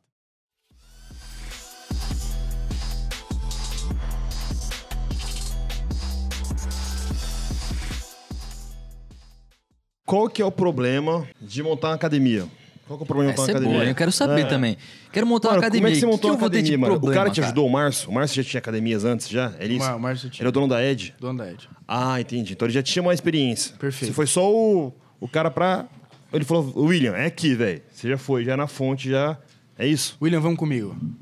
Vamos comigo, porque eu já sei o Você caminho das agarrou a pedras. oportunidade. Eu já sei o caminho das pedras. Vamos comigo, que esse aqui é o caminho seguro. Esse aqui é o caminho firme. Esse aqui é o caminho que dá certo. Esse aqui é o caminho do trabalho. Esse aqui é o caminho que, se você seguir arduamente, você vai ter sucesso. Foi isso que ele fez comigo. Ele me possibilitou isso. Né? Se eu fosse montar academia sozinho, eu não ia conseguir. Tenho 24 anos. não, tinha, não tinha nem possibilidade financeira e nem Capacidade. estrutural para conseguir fazer isso. Né? Nada, eu vou, eu vou além. Você não consegue fazer nada na sua vida sozinho. Você sempre precisa de alguém. Não consegue.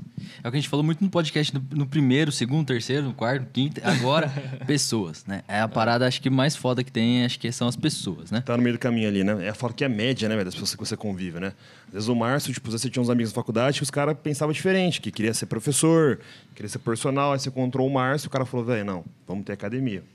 Aí mudou sua média de relacionamento, você falou, agora eu só quero ter academia. Foda-se o bagulho de personal, né?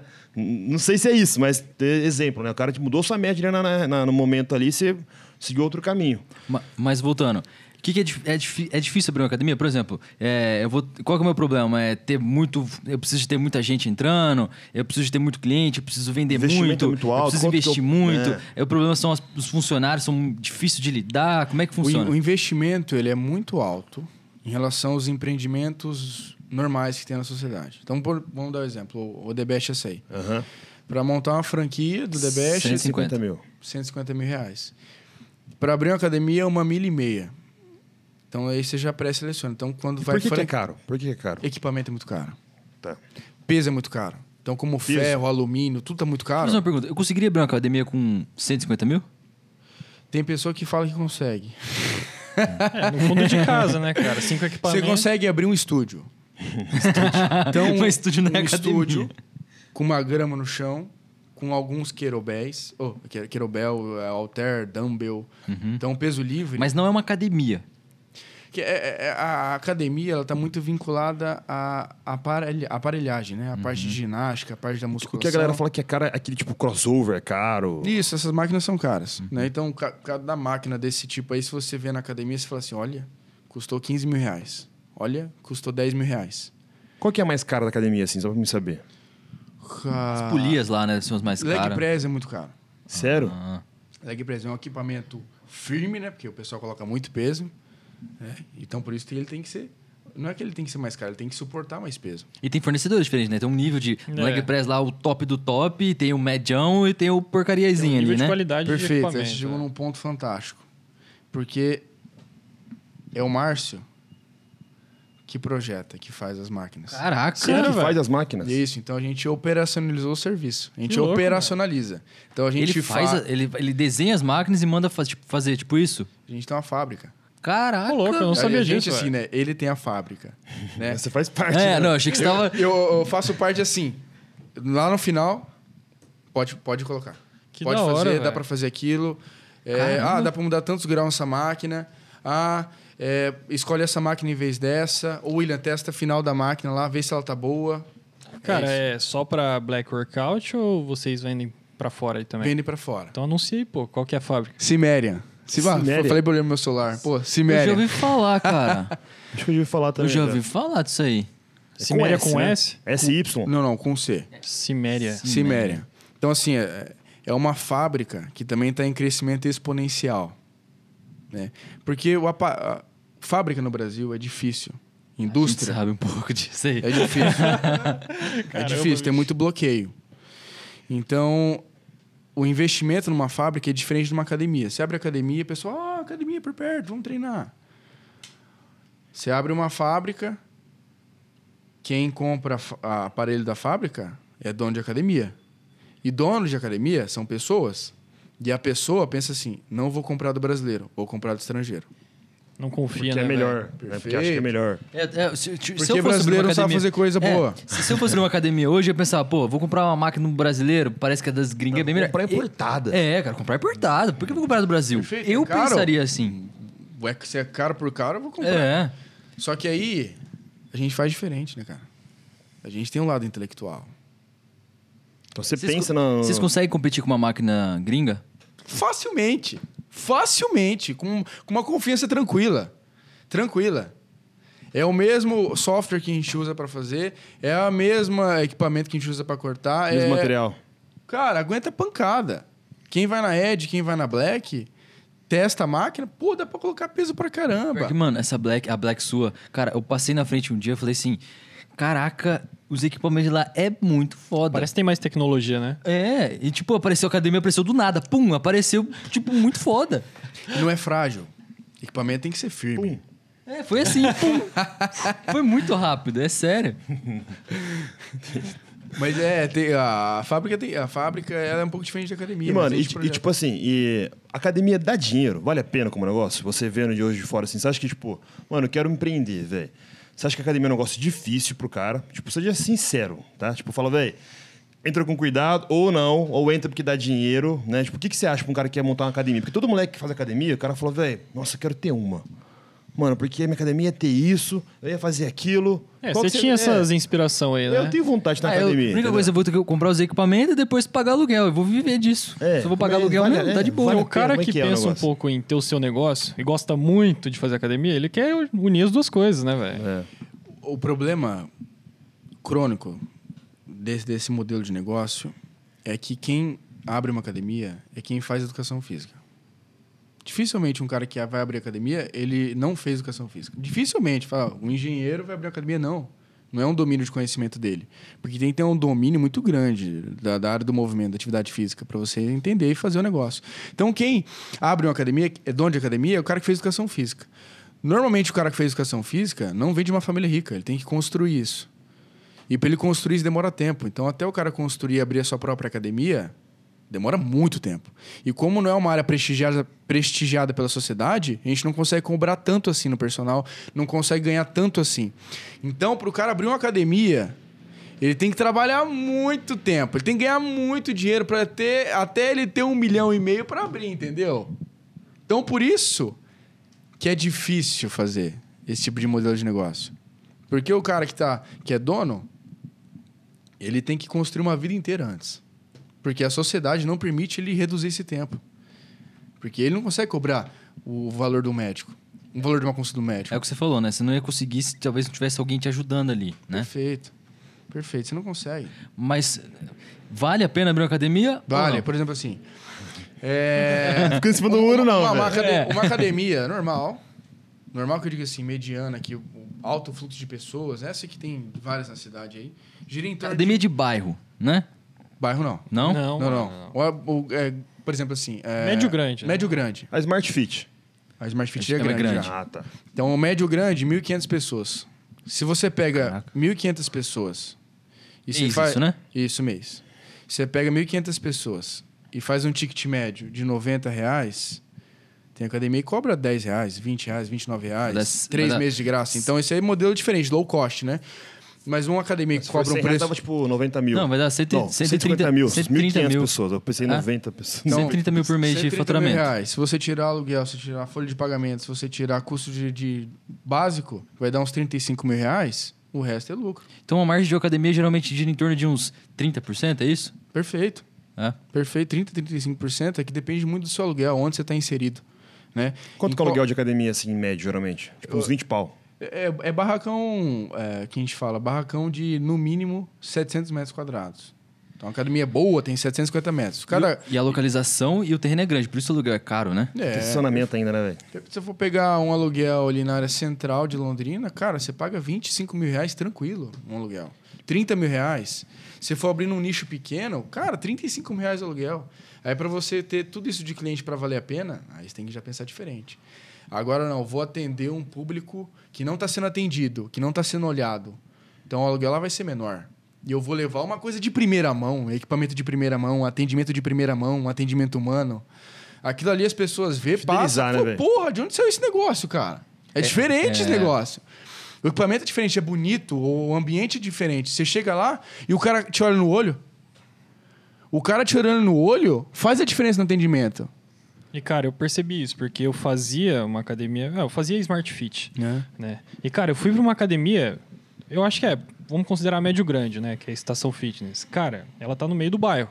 Certo. Né? Tá na avenida, mas tá no meio do bairro. E, cara, tem um relacionamento muito mais humano lá dentro do que na outra que eu fazia. Perfeito. O atendimento, a vontade de estar lá, a galera se conhece, tipo, mano, eu tô indo treinar há, há quatro meses, firme mesmo, né? E lá, cara, é... eu vejo a mesma galera sempre, no mesmo horário, às seis da manhã, sete da manhã. Então, velho, virou que, tipo, a galera gosta de se ver aquele horário, se cumprimenta todo mundo. Cria um vínculo, É muito cria um top, laço. velho. É. Vira uma família, cara. São pessoas diariamente com o mesmo objetivo, no mesmo lugar, tentando trilhar o mesmo processo. Tá, mas voltando. Isso é foda. É, é fácil ter com um porte desse, 700 metros quadrados, num ponto legal. É fácil ter 1.500 clientes? 1.500... Depende de quem você está atendendo. Depende de onde você está inserido. Se é um lugar verticalizado, tem muito Que é prédio gente em pra volta, caramba, que é hein, gente pra caralho empilhado. Então, o ponto influencia muito. Quase, Muito. É quase Muito. 100% do Porque negócio como é o ponto. academia, o treino, atividade física, é um comportamento que acontece no seu lazer. Cara, o seu lazer tem que ser uma coisa próxima da sua casa. Senão você não vai fazer. Porque o lazer envolve prazer. Tem que ser prazeroso ser na academia. Se ficar a 20 km da sua casa, não vai ser prazeroso, porque você vai enfrentar um trânsito violento. Olha, olha que doideira. A academia, além de saúde, é lazer. Isso é uma coisa diferente. Não é obrigação. pra Traba mim é, trabalho é obrigação. Trabalho você tem que cruzar a cidade inteira. Academia não. É que isso que as pessoas 99% eu não acho que academia é lazer. Mas isso aqui é diferente de ouvir, né? Só acho que é obrigação, né? E por isso que É. as pessoas não têm sucesso. Porque elas não entendem que tem que envolver prazer. Porque acontece no Exatamente. lazer. É no lazer. Dieta acontece no lazer. Essa conversa aqui, o que, que vai ter? Vai ter uma pizza ou vai ter um brócolis? Isso aqui é lazer. Isso aqui é Estamos conversa. tentando influenciar ele, que vai estar difícil, não dá. Então, uma coisa acontecendo no seu lazer tem que ser prazeroso. Aqui agora a gente não vai comer um brócolis, não vai ser prazeroso isso. Então por isso que é difícil fazer dieta. Porque tem que ser uma dieta que tem que ser prazerosa, então você tem que se conhecer. Conheça-te, aceita-te e supera-te. É Santo Agostinho. Cara, você tem que se conhecer. Beleza, o que, que eu tenho, o que, que eu faço, como é que eu sou, quais são os meus defeitos, o que, que eu gosto mais, o que que eu, qual que são as minhas qualidades. Você sentar em casa, no escuro, e pensar em tudo isso, você escrever no papel, aí você sabe onde você está indo. Você fala assim, eu quero trilhar esse caminho. Beleza, agora eu tenho que me superar. Porque agora eu já me conheci, eu já me aceitei. Eu sou desse jeito, meu nariz é desse jeito. Eu olho para tal lado, meu cabelo é desse jeito. Eu me aceitei como ser humano. Me aceitei, eu tenho que me superar para conseguir vencer ter sucesso na vida. Só que você só consegue, só consegue isso fazendo esse olhar interno. Que acontece você com você mesmo. Você tem que se olhar, cara. E você se olhando, no caso da academia, fala assim: opa, academia, eu gosto mais de fazer tal prática. Gosto de fazer mais dança. Gosto de fazer mais dança. Então, cara, você só vai ter sucesso treinando se você fazer dança. Você não vai ter sucesso fazendo musculação na academia. Porque aquilo lá vai ser cômodo, aquilo lá vai ser monótono para você, aquilo lá vai ser chato. Você tem que fazer uma coisa que te brilhe os olhos, que que te que faça é ir num dia de chuva. Sim. Porque lá vai ter uma família, vai ter um laço, vai ter uma pessoa que você gosta, vai ter, vai ter vai ser uma atividade que você faça no seu prazer, cara. E as pessoas não entendem isso. Ah, Willi, qual que é melhor? Musculação? Falou, cara, é o que você vai conseguir fazer, é, o cara, é, o que, é aquilo que você gosta de fazer. Que é diferente do trabalho. É aquilo que você gosta de fazer. Porque os caras se prendem muito isso, os caras da minha área também. Porque os caras, da- os- as pessoas da minha área têm um olhar frio, um olhar operacional. Você chega na academia, o aluno pergunta: qual é o mode- melhor modelo de treino? O cara já tem a resposta. Ele nem olhou para a pessoa. Então, velho. O que, que é melhor, crossfit Como assim, ou né, academia? Isso é foda, né? eu fico Essa é uma pergunta muito com essas corriqueira, né? Você tem que olhar para a pessoa. 4 de 10. Mas antes de você olhar para ela, ela tem que se olhar. Treina Você fa- BC aí, vai, Você, mano. você joga para ela, você fala assim: mas o que você mais gosta de fazer? Ah, não, William, eu quero uma opinião de um profissional que é você o profissional. Aí você dá uma Ok, entendida. né? Aí você fala assim: não, peraí, beleza. Você quer uma opinião do profissional? A melhor atividade é essa. Aí você tem que dar o olhar humano. Mas você só vai conseguir fazer isso se você gostar. Ah, melhor treino é ABC, ABCD, ABCDF. Cara, qual que você vai ter maior aderência? Que você vai conseguir mais vezes por semana? Tinha aquela constância de gostar de fazer. Não adianta passar um treino laborante, fazer duas semanas e embora, nunca mais voltar. Perfeito. Cara, eu não gosto de sentir dor. Você não vai passar um treino demoníaco pro cara, parceiro. Um treino difícil. ah, não gosto de passar vergonha na academia. Não vai passar um exercício complexo pra pessoa. A pessoa gosta de coisa da facilidade, Pior. de ter facilidade, Nossa, fico coisa puto com simples. também, mano. Nossa, velho. mano. É Fala verdade aí. mesmo. Os caras passam. Os, os caras os cara têm um padrão, né, velho? Os caras chegam na academia. Tá ligado? pô, Aquele faz isso assim, aqui, ó, puxa aqui pro lado, aqui. faz um pule Mano, aqui, pula uma no- cordinha do lado, Mano, não é. sei o quê. Mano, fica de joelho no chão, pega aqui no. Vai tomar uma fica com pistola. Fala, mano, é só pegar, sentar na cadeirinha e fazer normal. O cara quer que você fica, mano, de quadro, com o joelho assado. canto. É, tá ligado? Puxando aqui, porque, mano, é bom. Mas, mano, é igualzinho outro exercício. Mas o cara quer que eu faça isso. Fala, filha da. eu não faço, velho. Eu não faço, mano. Eu xingo, mano. Na maioria das Eu vezes fico o cara quer trabalho com isso. Assim, ó, eu quero demonstrar que eu sei fazer tal exercício mirabolante. Mas então eu quero que você faça. É muito importante, porque é muito aquele relacionamento humano de entender a pessoa, não simplesmente passar por passar, ó, isso aqui é bom pra você, faz isso, senão você não cresce. Não é assim. É assim, cara. Na realidade, tudo que você vai fazer, você pode crescer. Então, as pessoas se prendem a muitos modelos, porque o cara que te prescreve isso se prende aos modelos. Ah, não, o melhor modelo de treino é esse, então faça esse. Então, quase todo mundo da academia vai fazer aquele modelo. Mas se o cara fosse fazer outro modelo, ele também ia conseguir. Ele também ia conseguir ter hipertrofia, ele também ia conseguir fazer, ele também... Mas, mano, deixa eu fazer uma pergunta agora um pouco, mano, pesada essa pergunta, velho. Não, não. Prepara. Porque ela, ela, sei lá, ela pode pegar mal, né? Pra galera que vai ouvir. Mas você acha que isso se deve, do personal, ser esse cara, porque a régua da faculdade é baixa? Também. Que o cara não tem um- onde. Não tem um cara pra falar. Esse cara Ah, é muito educação foda. física é o curso pra pessoa que não quer estudar. É. É, tem aquele clichê. É, tem não é- isso não é cultura, verdade, né? isso não é verdade. É. Educação física é um curso muito foda.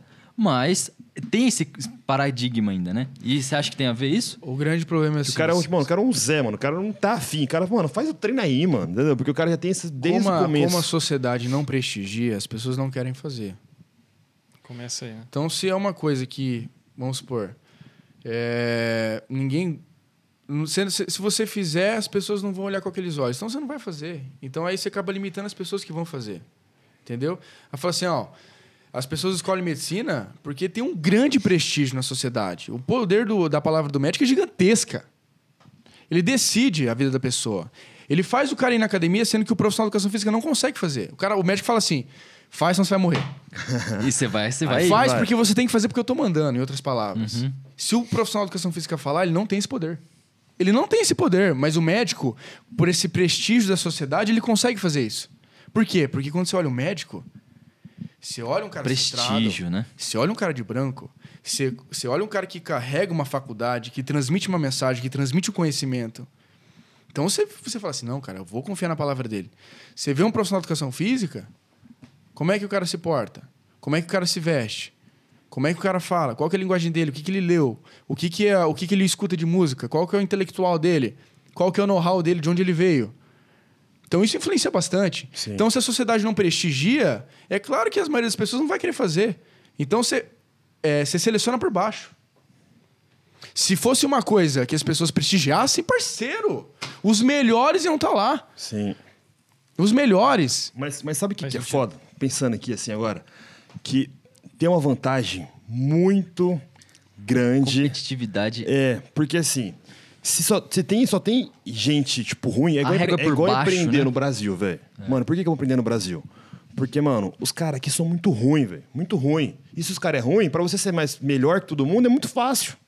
E vale a mesma coisa pro personal. Se todo mundo é ruim, é uns caras que não se importam com estudar, com aprender, com falar bem igual você fala bem, com motivar as pessoas igual você faz, mano, pra você sair na frente da galera é muito fácil. Você faz um pouquinho aqui, velho, você já tá na frente de todo mundo. Perfeito. E os caras não aproveitam isso. Porque daí, se você, se você é o melhor daquela atividade que você faz, provavelmente você vai ganhar muito mais, porque o melhor, velho, é foda. O melhor é o Cristiano Ronaldo, é o Messi. A média dos jogadores do, do, Brasil, do de futebol, do Brasil, os caras ganham, sei lá, quinhentão por mês. Agora, pelo Cristiano Ronaldo, o cara ganha né, 3 milhões por dia, tá? Só de, só de anúncio, né? Os caras acham que empreender é inventar uma coisa, cara.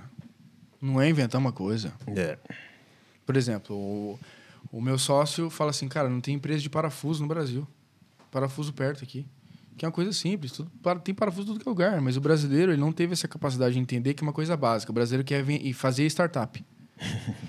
Inventar roda. Pra empreender, você tem que inventar. O brasileiro, daí o brasileiro quer fazer startup, o brasileiro quer fazer coisa inovador, o brasileiro quer fazer coisa mirabolante. Que, cara, se ele fizesse o básico, se ele atendesse o que a pessoa precisa, se ele servisse as necessidades que o cliente precisa, ele vai ter sucesso no empreendimento dele, seja ele qual for, seja ele qual for o que ele escolher. Só que a pessoa fala assim: não, eu tenho que inventar uma coisa que, cara, não existe no Brasil, não existe no planeta Terra. Não, Não vai vai inventar conseguir. nunca. Hum, Não dá. Não vai conseguir. Não vai inventar É nunca. difícil, muito difícil. Cara, tem que ser muito foda e pensar, porque é muito difícil. Cara, alguém não ter feito isso já no mundo já. E, Tudo que você pensou, é, mano. algum cara de olho puxado já pensou antes. Não tem, né? É difícil competir com. Parceiro, algum cara lá pensou já. Já Não pensou. adianta. É uma coisa nova. Não, cara de olho do outro lado, Índia e China deve dar uns 3 bi só os dois países aí. Só, só China e Índia. Não é. É muita gente. E- Eu, é isso que eu falo pra galera mesmo, velho. Vamos, você tem que focar no que tá. No que tá fácil, que você pode melhorar, e tentar achar até mercados que não tá explorados, velho. Tipo, tem muita coisa. Às vezes o cara quer tentar. é, sei lá, o cara quer brigar como fato, por exemplo. Né? Cara, é muito difícil. Você pode conseguir, mas você pode pegar um mercado que não tem ninguém que é bom que se, que se destaca ali, sei lá. Um cara que faz. É, exatamente, esse Não negócio sei, de parafuso, É, né? Você mas falou, parafuso, pensa né? aí, pensa aí, tem? Tem muito. Não, não conheço, nenhuma não marca de conheço parafuso. também. Mas, mas uma eu conheço coisa. a Caesar, mas eu acho que não é do Brasil, né? Eu acho, eu acho que assim, ó, a gente fala assim, o brasileiro, o povo brasileiro é ruim. Eu acho que pro- não é nem ruim, acho que o brasileiro é muito bom. O problema é que o bra- brasileiro é muito vitimista, eu acho. Porque, tipo, ah, não dá porque o Brasil é muito burocrático. Ah, não dá porque eu tô num curso muito ruim. Ah, não dá porque eu não tenho oportunidade. Ah, eu acho que é muito mais vitimista. Mas é aí que dá, né? Porque todo Mas que mundo é só pensa brasileiro ou será que é o ser humano isso? Isso eu não sei. É uma linha muito tênue, né? É. É, porque tipo, ah, tá, tá na pandemia, ah, porque tá É, foda, ah, porque desculpa, choveu, cara. ah, porque não sei o que, vai tomar no nariz, velho. Vai lá Uma e faz, desculpa. Né, porra, vai lá e faz, velho, né, pronto, acabou, vai lá e faz. O brasileiro tem uma coisa muito legal. Tem até um artigo publicado na Língua Estrangeira do brasileiro que fala sobre o jeitinho brasileiro. É, isso existe. Cara, isso existe. esse jeitinho. Não, não, tá, tá escrito na ciência. Não é uma coisa, não é uma coisa de senso comum. Tá Os na caras ciência. escreveram, publicaram Jeitinho um artigo. brasileiro, artigo da ciência. Cara, você lê o artigo e você fala assim, cara, é o cara que eu conheço ali da rua. Ele, ele, ele tá exemplificado esse jeitinho de querer é, conquistar tudo à base do suor dos outros, É. não à base do suor dele. Aproveitamento dos Aproveitar tudo. Seu esperto. outros. É. E o pior é que ele acha que é o único esperto. né? E, e pior que isso, velho, até eu tenho um jeitinho brasileiro, velho, entendeu? Isso que é foda. Não, porque assim, Mas ó, é vou muito te dar, nosso, não, vou te dar um exemplo, é cu- é cultural essa porra, velho. cultural. Porque, mano, você vai parar no banco, aí você não quer parar o carro num lugar onde tem faixa, você para em qualquer lugar e liga pro pisca-alerta. Pronto. Mano, você tá... Tô certo, liguei pro. Aí O cara vai lá, vai no banco, volta e tá, fez cagada, fez errado. Tá errado. Mas é cultural, tem vários jeitinhos brasileiros, mano. Cultura é uma coisa que Para na acontece- vaga da farmácia, para no... Tem vários Véi, esquemas. Eu fui abrir esses dias o sistema nosso de delivery, aí eu fui ver. puxar um relatório lá de cupons, né? E, velho, o que tinha de gente assim, com o mesmo nome, mas vários e-mails pra pegar cupom, tá ligado? Falei, mano, cara. Cara, teve brasileiro- É que realmente ele não entende que a gente quer cliente novo, né? Mas, mano, ele não tá nem aí. Ele quer Ele uns faz- 10 anos de cupom. 8, 9, 10 e-mails pra pegar o mesmo cupomzinho de Exatamente, iniciante. Com o mesmo nome. Cara, tem brasileiro que pegou o CPF do outro pra tomar vacina. o cara foi tomar vacina, o cara tinha usado a vacina dele já, a CPF. Pô, velho. Imagina, velho. Chega lá, não, já tomou. É um nível, Já tomou, cara. é um, é um nível de hacker biológico, cara. O cara é, é- o cara é nível master. Ele falou, não, cara, vou hackear o bagulho, pegar porque eu quero sobreviver. Olha, chegou o nível, sobrevivência. brasileiro. Mas é a, foda. a cultura é uma linha muito tênue com o caráter. Porque a cultura e o caráter acontecem quando ninguém tá olhando. Então a cultura do ambiente, que é parar no, na, na frente da. Na, parar no lugar que não pode, cruzar o sinal vermelho, esse tipo de coisa acontece quando ninguém tá olhando. Isso é cultura. É, verdade. E é uma linha muito tênue, é muito tênue com o caráter da pessoa. Porque são coisas que acontecem quando ninguém tá olhando. E você Verdade. é aquela pessoa. É. E é que é tipo, é tipo assim, isso define muito caráter. Só que é muito difícil também. Porque, como é, como é um negócio meio que cultural, é difícil você julgar alguém por conta de um negócio assim tão pequeno. Né? Mas é, é- faz, faz total sentido isso. Tem muito a ver com os valores também, né? Mas é difícil, porque. É pequeno porque ele tem pouca responsabilidade. Exatamente. Porque se ele tivesse muito, esse pequeno ia ficar muito grande. É. É, o que acontece. Você vota numa pessoa é uma pessoa. Você vota numa pessoa que tem defeito, que tem problema. Tudo bem que ela tem as vertentes do conhecimento dela, mas você vota numa pessoa que essa pessoa tinha pequenos problemas do dia dela que ela burlava. Quando essa pessoa chega nesse cargo violento, com um poder gigantesco, para ela é o mesmo problema pequeno, que acaba sendo um rombo gigantesco. Então, o problema pequeno, ele se torna grande com a maneira que você vai evoluindo na vida. Porque você volta numa pessoa, cara. Exatamente. Então o problema é sempre no detalhe. Se as pessoas resolvessem o detalhe, o pequeno problema, meu, cara, não ia ter esses monte de problemas gigantescos que tem na sociedade. Mano, mas entrando nessa, nesse, nesse negócio de, de, de caráter aí, de, de força de vontade, porque o, o caráter, querendo ou não, a pessoa tem que querer fazer isso, né? Tipo, a pessoa tem que falar, meu, eu não posso falhar com o meu valor, eu tenho que seguir isso. Tipo, eu não vou comer uma pizza agora ali, mas não vou comer, velho. Não vou comer, tá ali. É disciplina, é vontade de fazer isso. Mano, e é uma coisa que eu sempre tive vontade de perguntar pra esses caras que, tipo, fazer uns bagulho muito extremo, né? Porque eu sinto muito isso. Mano, quando eu vou correr na academia, velho, tipo, vou fazer o meu hit lá, cara, pra mim é muito difícil eu começar, velho. Começa a doer, tipo, eu começo. Aí, mano, eu começo a correr 1 minuto e 15. Mano, a perna começa a doer, velho. Começa a doer, tipo, atrás da minha, da minha canela aqui, começa a doer, começa a queimar. Eu falo, putz, velho, não vou aguentar, mano. O cara começa a desistir. Dá um minuto e meio. Eu falo, mano, nossa, tá doendo demais, tá queimando. Dá dois minutos. Eu falo, mano, vou ter que parar, vou ter que parar. Mas eu falo, mano, eu vou ficar mais um pouquinho, eu vou ficar, e eu, eu vou. Entendeu, mano? Isso você sente também até hoje, tipo, quando você sai de manhã de madrugada, ou tipo, mano, você já tá, tipo, tão assim que você não sente nada, você só vai. Como é que é? Fica com mais facilidade. É. Fica mais facilidade, porque o frio é igual para todo mundo, né? Eu, eu vou tocar nesse assunto que é legal, porque tem gente que defende o banho gelado, né? Fala assim, não, para você ser foda, você tem que tomar banho gelado, beleza. O cara defende Você essa toma? ideia. Não. Eu tomo banho quente. Porque quando eu entro no chuveiro, eu entro no chuveiro, é o meu momento de introspecção. Eu não posso tá caindo água gelada, eu tá tremendo, como é que eu vou pensar no meu dia? Então, o medo de eu pensar, raciocinar. Porque na hora que eu sair do chuveiro, parceiro, aí é pancada. É o dia inteiro na pancada. Eu vou sair no frio aí. Aí eu vou sair sem camisa na rua. Aí eu vou correr. Os primeiros quilômetros vai ser difícil. Dói pra você também? Nossa senhora, é monstruoso. Só que você se adequa a essa dor com o passar do tempo, fica mais fácil. É como tirar uma ideia do papel, cara. Tem uma analogia muito boa que é a corrida que eu faço, que é a analogia é, da corrida com tirar as ideias do papel.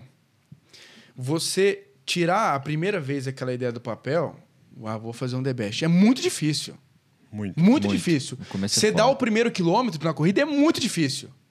Se você tira a segunda ideia do papel, a terceira ideia do papel, a quarta, a quinta, a vigésima ideia do papel, fica mais fácil aquilo. É. Você vai tendo autoconfiança.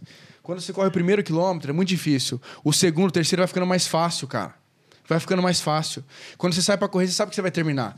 Você sabe que se você tirar aquela ideia do papel, vai ter sucesso. Porque toda vez você teve sucesso tirando aquela ideia do papel. Você, toda vez que você foi sair de casa, você conseguiu chegar, concluir o percurso. Então é um paralelo muito real da vida, a corrida. Muito real mesmo. Muito real, cara. É sempre difícil no começo. Muito foda, né? E, e evolução, é, a repetição é a base para evolução. Quantidade vem antes de qualidade. Você nunca vai ser bom de primeiro. Você começa engatinhando, cara. Você cai no chão. Tem que andar muito, gatear muito pra começar a andar. Cara, ah, é, isso aqui é comunicação. Você aprendeu a falar assim da noite pro dia? Não, cara. Eu era gago. Não conseguia falar direito, não conseguia me expressar. Por quê? Porque a gente não é treinado para fazer isso. Só que eu fui atrás de fazer um curso de oratória, enquanto meus amigos estavam investindo numa bebida alcoólica. Que é o mesmo valor. Você pagar nos Smirnoff 200 reais, 150 reais, um curso de oratória que é 150 reais. Só que o que, que você vê na sua frente, no seu futuro? O que, que você quer ser? Para onde você quer seguir? Entendeu? Então, você se programa, você se planeja. É um gerenciamento da sua vida. Você se prepara. Cara, apenas comece, faça e não desista. Só vai. Né? Porque é, é muito isso, é tudo assim, velho. Eu falo pra galera, meu, você quer guardar dinheiro, velho? Começa com um real por mês, velho. É, aqueles Com- 10%. Mano, cincão, velho, por mês você guarda. Não tem nada, mas guarda, você não tem cincão na carteira. Você tem cincão na carteira. Então arranca, guarda cincão. Você já começou a guardar. Mês que vem você Aquela guarda. mentalidade, né? Vai criando Mês que vem você guarda mentalidade. 10 reais. Depois outro você guarda 12. Depois você guarda 20. Depois você guarda 100. Depois mil. Depois dois mil. Mano, começa. Né? É igual correr, velho. Mano, eu comecei a correr, pra mim era muito difícil, velho. Nossa, eu não conseguia, velho. Mano, eu cozido pra correr, velho. Tá Você começa a Não- não alimentar o hábito, é o que ele falou. Você vai ganhando confiança, aquela confiança, quando você tá naquele seu vigésimo dia sentindo aquela dor, você sabe que ela vai passar. né? E- mas- Você tem pra continuar, você tem pra fazer e pra A terminar. corrida, assim, você sai pra correr, a primeira vez, você não sabe se vai terminar vivo. você não sabe, cara. Você é uma linha muito tênue entre você morrer, infartar, cair duro. É, uma linha você tênue treme. mesmo, velho. Você tá sozinho Primeira ainda, vez cara. você corre, parceiro. É, meu, é tenebroso. É tenebroso. Você acha que você vai morrer. Dá palpitação, fica branco. É se o cara for muito forte na corrida, né? Se o cara for tranquilo, não. Que é o certo, e tranquilo. Mas o cara não vai tranquilo. O cara, não é pan... o cara quer começar na pancada, o cara quer começar ganhando um milhão, o cara... Não. O ser humano é assim. Aham. Ganancioso, velho. Perfeito. Ganância. Ganância. Então, é... É sempre muito difícil começar, mas tem que começar. E, e esse negócio também, tipo, também quando você já, já tá na vigésima, vigésima primeira, aquela recompensa que volta depois da corrida te dá aquele gás pra ir de novo, Te né? motiva. Então, tipo, no meio do caminho você vai criando, criando recompensas, né? Vai, vai dando recompensas. Isso vai te motivando cada vez mais. É como é como se fosse um cofre de confiança. Você tem um cofre lá. Se você faz, você pensa aquela ideia, você pensou. Você fala que você vai fazer, você faz e dá certo, você coloca uma moedinha no cofre. Você fala, você faz e dá certo, você coloca outra moedinha. Outra, cara, na hora que você tem aquele monte de moedas, você fala assim, cara, eu já fiz tudo isso aqui. Mas você tem que começar com uma moedinha. Você fala assim, cara, vai dar certo de novo porque sempre deu certo. Porque a, a, eu postei uma frase hoje, hoje de manhã que foi muito boa. Eu tava com o meu cachorro, cara. Aí eu olhei, os copos da mesa formou um triângulo. Aí eu- já pensei, sentido da vida. Eu falei, sentido triângulo, sentido da vida. Eu falei assim, cara, teorema de Pitágoras. Isso de manhã hoje, na loucura. Teo- teorema de Pitágoras. Eu falei assim, cara, sentido da vida. Eu pensei cateto oposto, cateto adjacente, hipotenusa. Aí eu falei assim, cara, sentido da vida e direção é quando os dois catetos e a hipotenusa estão sobrepostos. Você pensa, o cateto, o cateto oposto é você pensar, o cateto adjacente é você falar e, o, ca- e a hipotenusa é você fazer. Então, quando esses três estão sobrepostos na mesma linha, qual que é o ângulo de dar errado? É zero! Estão sobrepostos, cara. Não vai dar errado. Você tem que acreditar que não vai dar errado. Porque aquilo que você pensa, que você fala, você faz, é a mesma coisa. E você faz aquela mesma coisa durante a vida inteira. Não vai dar errado, cara. Não tem por que você acreditar que vai dar errado. Da é hora. tudo Que alinhado, louco, velho. não tem ângulo pra errar. Não tem ângulo pra errar, tem, cara. né? Zero. Pensei com o meu cachorro hoje de manhã, isso aí. Que louco, mano. Mano, Como é que é o nome do seu cachorro? Teodoro. dou- Mas, mano, Valeu, Teodoro. tá, aí voltando, é porque você tava vivendo o momento, né? Você não tava pensando em outra coisa ali, não tava preocupado com os problemas da academia. Perfeito. Você tava vivendo ali, putz, um triângulo, né? que foda. Não, velho. mas e, e é um negócio que assim.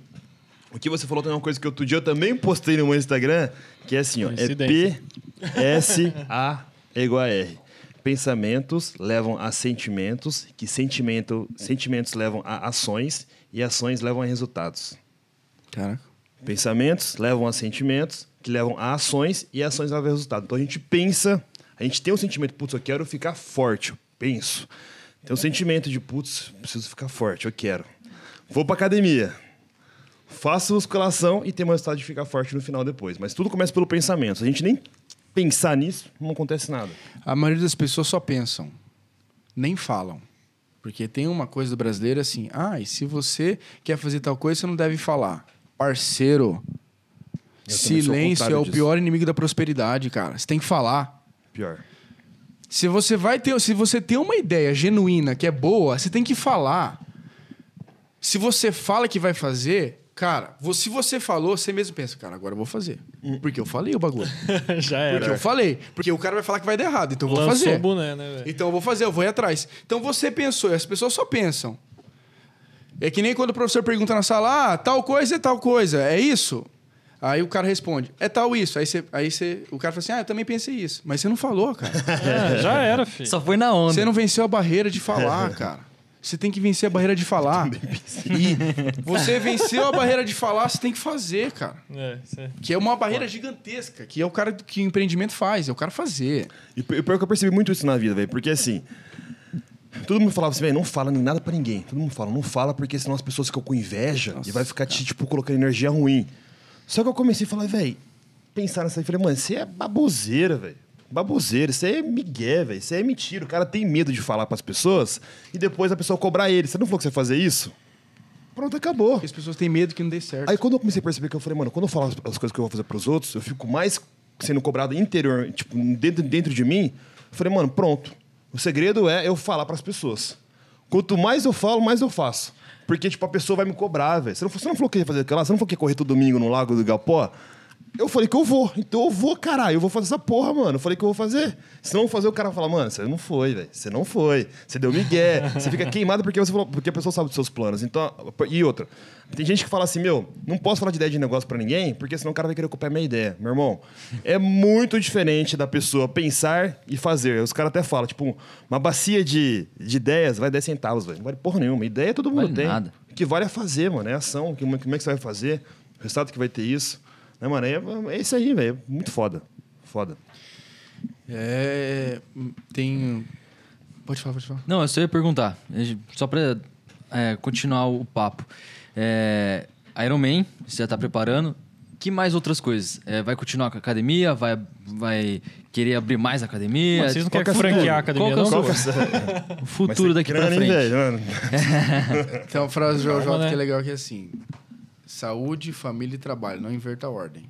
Então você tem que continuar treinando, você tem que continuar cuidando da sua família, você tem que continuar estudando e continuar trabalhando. Essas são as vertentes da vida.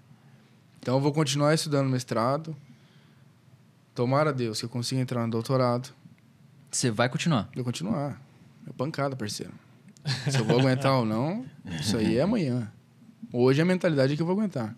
Porque Ah, até eu acho- agora. Acho, que você não vai aguentar, não. Porque mano, até verdade. agora Você não vai aguentar, não, Porque até agora eu Mano, acho que você é muito Eu mole, acho que você é muito mano. mole. É, Você não vai aguentar, não. Mano, velho. você não corre nem 10 km de manhã, mano. É, Mas, você é muito mole, velho. Não- Você não vai aguentar, não, mano. E aí você, vou continuar estudando, né? E aí vou continuar trabalhando, pretendo abrir várias academias. Esse, dia esse percurso que eu fiz, os 42 quilômetros, eu falei assim, cara, eu preciso ter no mínimo quatro academias para eu correr os 42 quilômetros. 10 quilômetros, 10 quilômetros em cada uma. Eu já olhei o mapa de Londrina e falei assim, ó, 10 quilômetros daqui, 10 quilômetros dali. dez- Falei, cara, vou fazer um uma, uma- maratona de Londrina entre as academias. corre na outra. O bom é que você já percorreu os 40 km, já é um Tem monte de pontos já, pra abrir né? o próprio negócio aí. Muito bom. Falei, vou, vou abrir mais academias, né? Continuar no empreendimento. Então é isso aí, é pancada, parceiro. Pancada, não pode parar. E o Iron Man. E o Iron Man, Iron Man. Máximo. Mas o Iron Man, você tá decidido que você vai fazer essa porra mesmo. Você vai fazer. E você vai acabar. Ô, Não, louco, mano. tranquilo. Tranquilo? Ó, tem de verdade, você vai voltar aqui quando você terminar esse Iron Man, velho. Né? Você vai ter que voltar aqui pra falar pra nós, ó, eu fiz o Iron Man, mano. Cara, vai falar como é que detalhes, foi. mano. Cara, é. detalhes. Tem uma frase do Will Smith que é muito boa, que ele fala assim: Cara, se subiu eu e você na esteira, existem duas possibilidades. ou você vai cansar primeiro, ou eu vou morrer. Porque eu não vou parar. Caralho, cara, eu não velho. vou parar. Isso é foda. Não adianta, cara, eu não vou parar. Ninguém, me, ninguém vai me bloquear, cara. Eu sou inabalável, cara. Eu sou uma rocha. Eu tenho valores, cara. Eu transmito uma mensagem, eu carrego uma história, eu tenho um legado. Eu vou fazer uma biografia. Eu quero deixar uma coisa para a população. Eu sou o espelho pro meu irmão. Eu sou o filho que toda, eh, toda mãe queria ter. Eu sou o namorado que toda mulher queria ter. Opa! Você tem que pensar assim, se você é ou não. Sim. Você tem que ser o, o patrão que todo funcionário queria ter, mas você só consegue ser isso se você for sempre um funcionário da sua empresa. Aquele cara que funciona, que faz dar certo, que pensa, cara, e que age. Você pensa, você fala e você age a mesma coisa, o mesmo pensamento. Só que você só consegue fazer isso se você tiver um propósito muito claro na sua vida. Muito claro, muito claro. Tem uma frase que eu dei significado há um tempo atrás, que eu falei, cara, isso aqui é minha vida, cara. Que é enraizar valores, bons comportamentos e um propósito de vida na sua alma. Se você, desde criança, tem valores, cara, isso se, ti- se, ti- é, se você se diferencia. Você tem valores, as pessoas não têm. Né? Você é o mesmo cara da sexta-feira à noite você é o mesmo cara da segunda-feira de manhã. Você não é duas pessoas. Você é uma pessoa só. Você é um cara que não come pizza agora e você é o mesmo cara que não vai comer pizza sexta-feira à noite, nem sábado de manhã, nem você, você é o mesmo cara. Você tem uma vida na mesma Mano, vou linha. jogar fora a pizza agora ali, velho. Você é um cara que tem na Mano. mesma linha.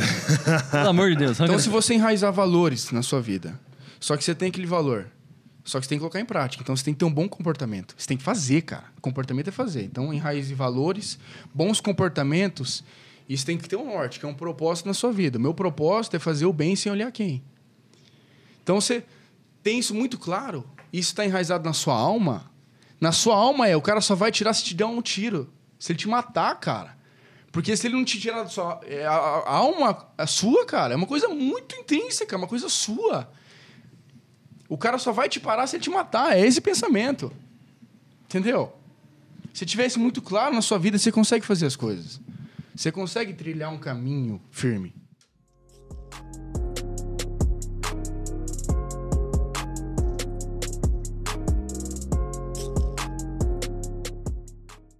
É, quem que hoje. Porque assim, primeiro eu queria saber quem que é o, o cara que você mais admira, quem que é o seu mentor hoje, que você fala, putz, esse cara me. Cara, me inspiro nele. E depois eu queria saber quem que é, quem que é a sua régua hoje. E, e não confunda as coisas que eu vou falar aqui. Tipo assim, porque a régua hoje é o seguinte: você acabou virando a minha régua, velho. Entendeu? Porque assim, eu comecei a correr, eu falei, mano, eu corro 5 km e tipo. Em 10, em, sei lá, em 30 minutos, eu tô morto. Eu, eu vejo o cara correndo, o cara corre, tipo, em 1 hora e 40. Mano, dá quantos km você corre em 1 hora e 40? Dá, tipo... Uma hora e quarenta é 21. 21 km.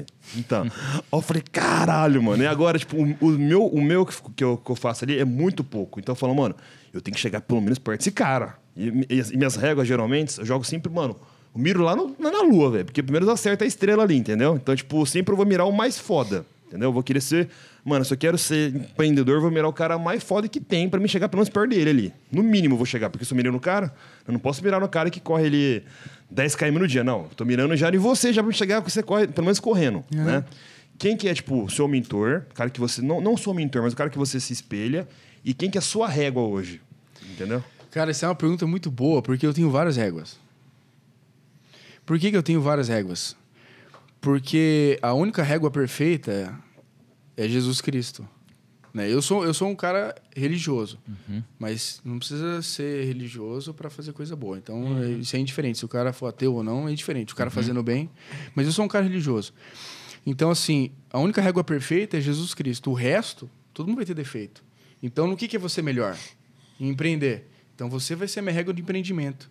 Porque talvez você com a família não seja tão bom. Então, você não vai ser a minha régua geral. Sim. Porque a minha régua geral é Jesus. Entendeu? Então, para cada coisa da minha vida, eu tenho um cara. Eu tenho um cara. Ah, o cara. William, você quer chegar em qual shape? Cara, eu sigo um cara que é Marcos Filho, o shape do cara é intacto, cara. O cara ele mantém aquele shape a vida inteira. É aquele cara que eu vou inspirar no shape. Ah, William, régua espiritual, Jesus Cristo, amar o próximo como a si mesmo, fazer o bem sem olhar quem. Eu... Ah, William, empreendimento. Hoje em dia eu vejo o Elon Musk, o cara é fudido, cara.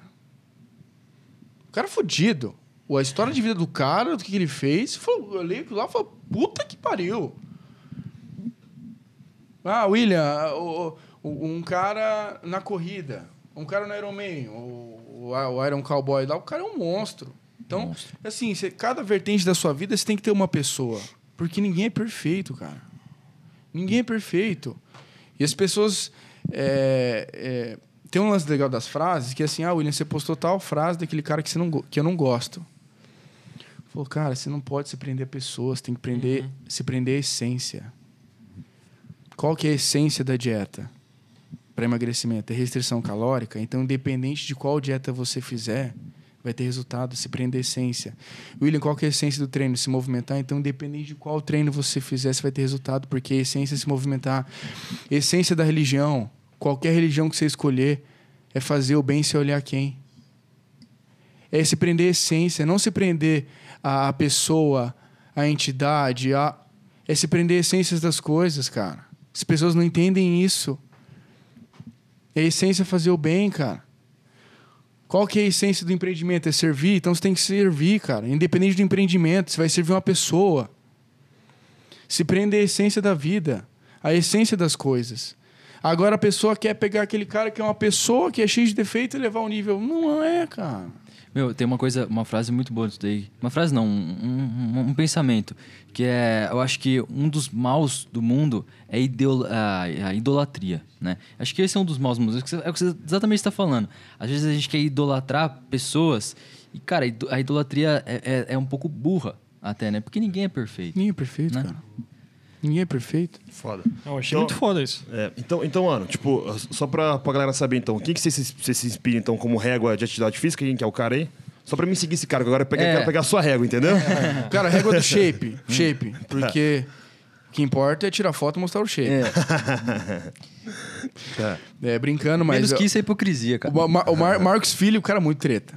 Marcos Marcos, Filho. Filho, no Marcos Instagram. Filho. Tá. O cara é muito. O shape do cara É é, gringo? intacto, tem cólabre. É, é Mano, esse é o cara Gringo, que. gringo. Deixa eu só tentar identificar. É o cara que consegue manter, tipo, durante toda a vida Toda um shape a de vida. 4% de gordura, Pô, 5%. é isso esse aí, né? mesmo. O cara é brabo. Pode crer. Já ouviu o Renato Cariano falando dele? É. Já. O cara é brabo, parceiro. Não é qualquer um, não. Fala, não, shape é esse cara. De Mas, mas, então, mas você mira naquele cara lá em cima também? Mas você mira nele mesmo? Nele, nele, parceiro. Então, não, não, Seguir pra ver a rotina dele, pra ver o que ele faz, né? Pra tentar Claro. adaptar você. Então, Incentiva o cara, manda mensagem pro cara. Se o cara, se o cara viu ou não. Se o cara viu ou não. Tô fazendo a minha parte. isso aí, cara. parte. Mano, vou- e aí, Pô, pior tudo que bem, uma hora ele cara? responde. E aí, velho. força, cara, força. Né? É, isso aí. Mano, isso é Mano, muito bom, pior velho. que eu faço isso, velho. Eu também faço isso às vezes. já mandei mensagem pros caras já. Tipo, mandei pro João J hoje. Falei, "Ei, é, tudo certo, tá ligado? Ele não vai olhar nunca. Não, mas eu Não, mandei. mas Você fez a sua parte. Mas daqui a pouco ele vai ver. Daqui a pouco ele vai achar essa coisa, vai ver. O primeiro, o primeiro passeando a realidade que eu fiz, que é gravar o celular correndo, falando durante o treino, eu mandei mensagem pra ele. Falei assim, Joel, fiz um bagulho treta hoje, mas porque você me motivou, porque você gravou um vídeo depois que você nadou, de, falando desse jeito. E aí ele gravou, só que ele grava depois que ele termina. Eu falei assim, cara, eu sou diferente, eu consigo gravar no meio. Eu sou brabo, cara. Eu consigo- Mano, você eu consegue cons- falar com uma eu dicção, velho. Eu, é- co- eu consigo ter uma linha de raciocínio enquanto eu tô praticando. É enquanto tá chovendo. Porque minha mente é clara. Mas isso que é da hora, eu vi já essa porra já. Mano, é muito foda, porque, tipo, mano. É muito natural. É muito, é foda, isso, porque, mano, quando você E tá é na muito esteira. motivador, mano. quando você tá na Muito. esteira, quando você tá correndo, mano, você não pode parar pra olhar o relógio, porque aquilo vai tirar seu ritmo. E, mano, o cara tá com o celular aqui falando e raciocinando, tá ligado? Não, não, e, e pior que, tipo assim, por Muito que, que é da foda, hora? velho. Porque assim, você te- quando você tá fazendo atividade difícil, tá, não, você tá na- com uma emoção dentro de você, porque você tá com raiva, às vezes você tá. Preciso fazer. E aí eu vejo você, você tá- mano, você tá. Caralho, então vai lá, porra, e vai, faz isso. E sai do sofá e faz, mano. E, mano, eu falo, Muito caralho, louco. mano, o cara tá Muito motivado, porque você tá naquela parada ali. Por isso que quando eu saio da academia, eu fico muito, mano, energizado. Porque, tipo, eu saio, mano, querendo morder o mundo, velho, querendo pegar tudo. E é isso. Ó. E é da hora isso que você fez, velho. Pra caralho, curti muito, velho. A atividade física é um momento onde tem uma ebulição hormonal, cara. Ali todos os seus hormônios estão, cara, em ebulição. Você tá explodindo.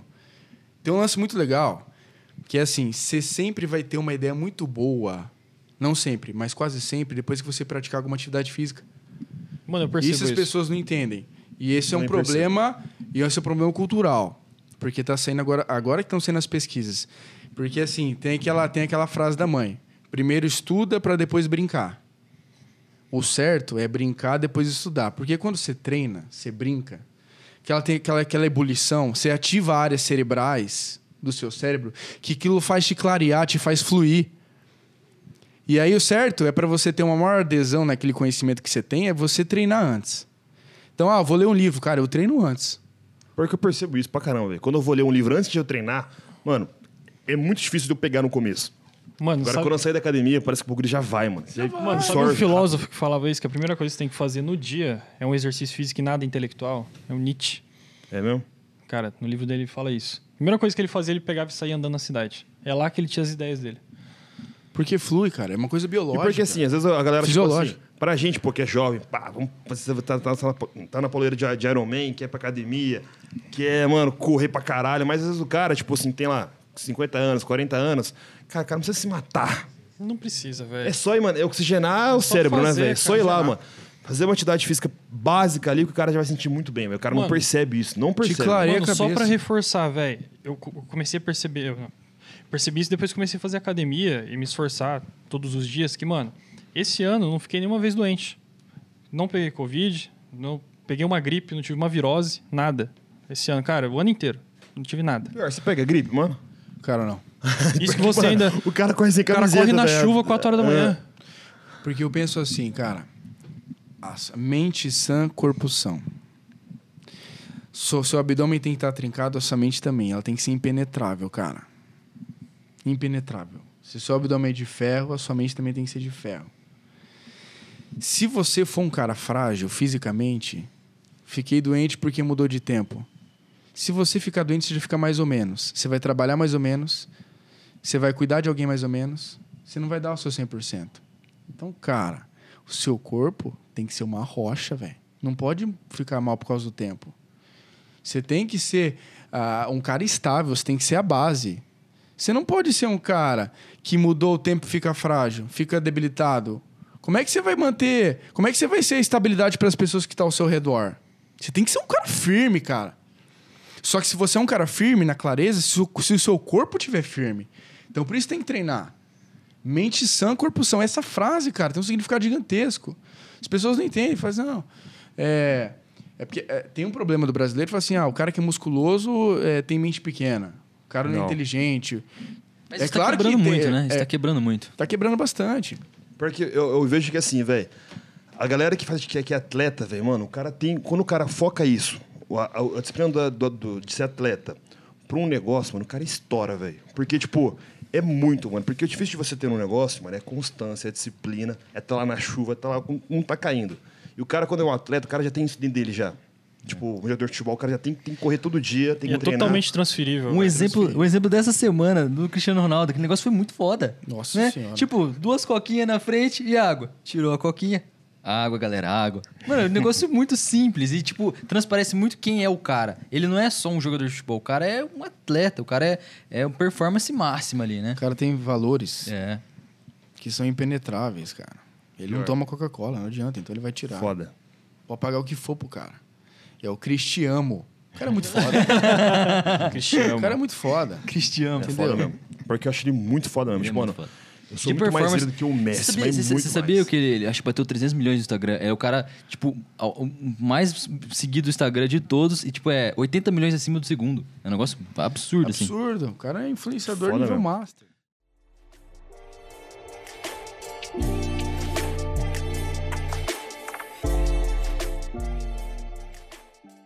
Mano, e o papo foi muito foda. Eu acho que, tipo, o que eu queria com esse papo, acho que eu consegui, velho. Que é, tipo, motivar Esse a foi galera. motivacional, hein, cara. Tipo, pra galera, mano, é, sabe, para de mimimi, de chorar, de falar, vai e faz, né? Mostrar que, tipo, a vida não é... Pra você não é fácil, pra você é muito difícil, mas você vai lá e faz, tem que ser feito. E, mano, eu acho que eu, eu cheguei no meu objetivo com esse podcast, que era motivar o pessoal, que era mostrar pras pessoas que, cara, tem que ir lá e fazer mesmo. Foda-se, tem que, mano, se você não tem tênis, corre descalço, tá ligado? É tipo isso. E deixa uma mensagem pra galera, velho, que tá, tipo, pra um cara que ou quer ser um atleta, ou cara que quer ser um empreendedor, ou se não, o cara só quer ser o melhor dele mesmo. Deixa uma mensagem pra galera, mano. O que, que o cara, mano, tipo, tem que, mano. É regra, velho. Isso tem que, ser, tem que fazer, mano. Acredite em você, cara. Acredite em você. Se você só vai acreditar em você se você pensar, falar e fazer a mesma coisa. Ter a mesma linha de raciocínio. Se você acreditar naquilo que você pensa, naquilo que você fala, naquilo que você faz, você tem sucesso. Acredite em você. Foda. Você tem sucesso. Foda. Muito foda, velho. Muito foda. Da hora pra caramba. Muito foda. E pra quem gostou do nosso podcast, por favor, velho, a gente tá precisando bater uma audiência aí grande aí. Compartilha, velho. Isso aqui custa caro esse cara aqui, velho. Entendeu? É, o cara vir aqui dessa, desse coach pra nós aqui custa caro. Então Sexta-noite. compartilha. Sexta-feira à noite, o cara tá aqui. Essa motivação de, de graça e só sentar e assistir, né? É, então, então manda pra um amigo seu, pra um parente que precisa ouvir essa, essa mensagem do nosso podcast de hoje. E, cara, é, onde o pessoal te encontra na rede social pra ver o Passeio na Realidade, pra ver seus posts diários. Porque eu assisto. pra, velho, pra eu ver se o assisto. que você tá falando é verdade. também, né? Perfeito. Se aquilo que eu falo, que eu penso, é me- é o que eu faço. É isso Não, é bom porque será que é mesmo, né, velho? Que esse cara faz tudo isso. Tá metendo né, migué, metendo caô nos outros aí. E já adianto, não sou perfeito. é, não sou perfeito. Ó, eu, eu duvido, doutorado e. Como é que é? E Iron Man. A gente, você vai ter que voltar aqui e trazer pra nós. Fechado. É aí. Fechado. Ou ele morre, ou ele faz. O, o Instagram é Will Sartorelli. E é só. Fala, não, fala da academia também, divulga aí, velho. Aproveita o Ah, canal. é, a gente tem duas academias, né? A Academia Ed, que fica ali na 10 de dezembro. Londrina. Londrina. A gente oferta musculação, crossfit funcional. E a gente tem a Academia Black, que oferta musculação e funcional. E dessa daí que a gente vai fazer uma rede de academias. Pode escrever. E é top, os equipamentos é Nossa, foda velho. mesmo. Aí sim, hein? Agora eu gostei disso. Você Nossa, falou a rede, aí mano. sim, hein? Falou, velho. Agora já era, meu irmão. Se não fizesse, tá ferrado Agora você agora. tá mano. ferrado. Mano, cadê Aí a rede? sim. Tá ligado? Agora você tá ferrado. Fala o Instagram da academia pra galera seguir. É Academia Black Workout e o Instagram é Academia Ed também. As Top. duas. Fechou. Beleza? Da hora, velho. O seu Instagram? É arroba Matheus Bragato com dois T's. Arroba Matheus QM, só. Meu é arroba Sérgio Kendi e o do The Best, que é o patrocinador oficial do, do podcast, é arroba The Best Oficial. Maior Instagram do mundo de açaí. Foda. Então, galera, ficamos por aqui. Espero que tenham gostado. E aí, a pizza não deu, velho. Não deu pra colocar pra dentro. Eu tô com vergonha de comer. Um beijo, um abraço e tchau. Valeu. Até.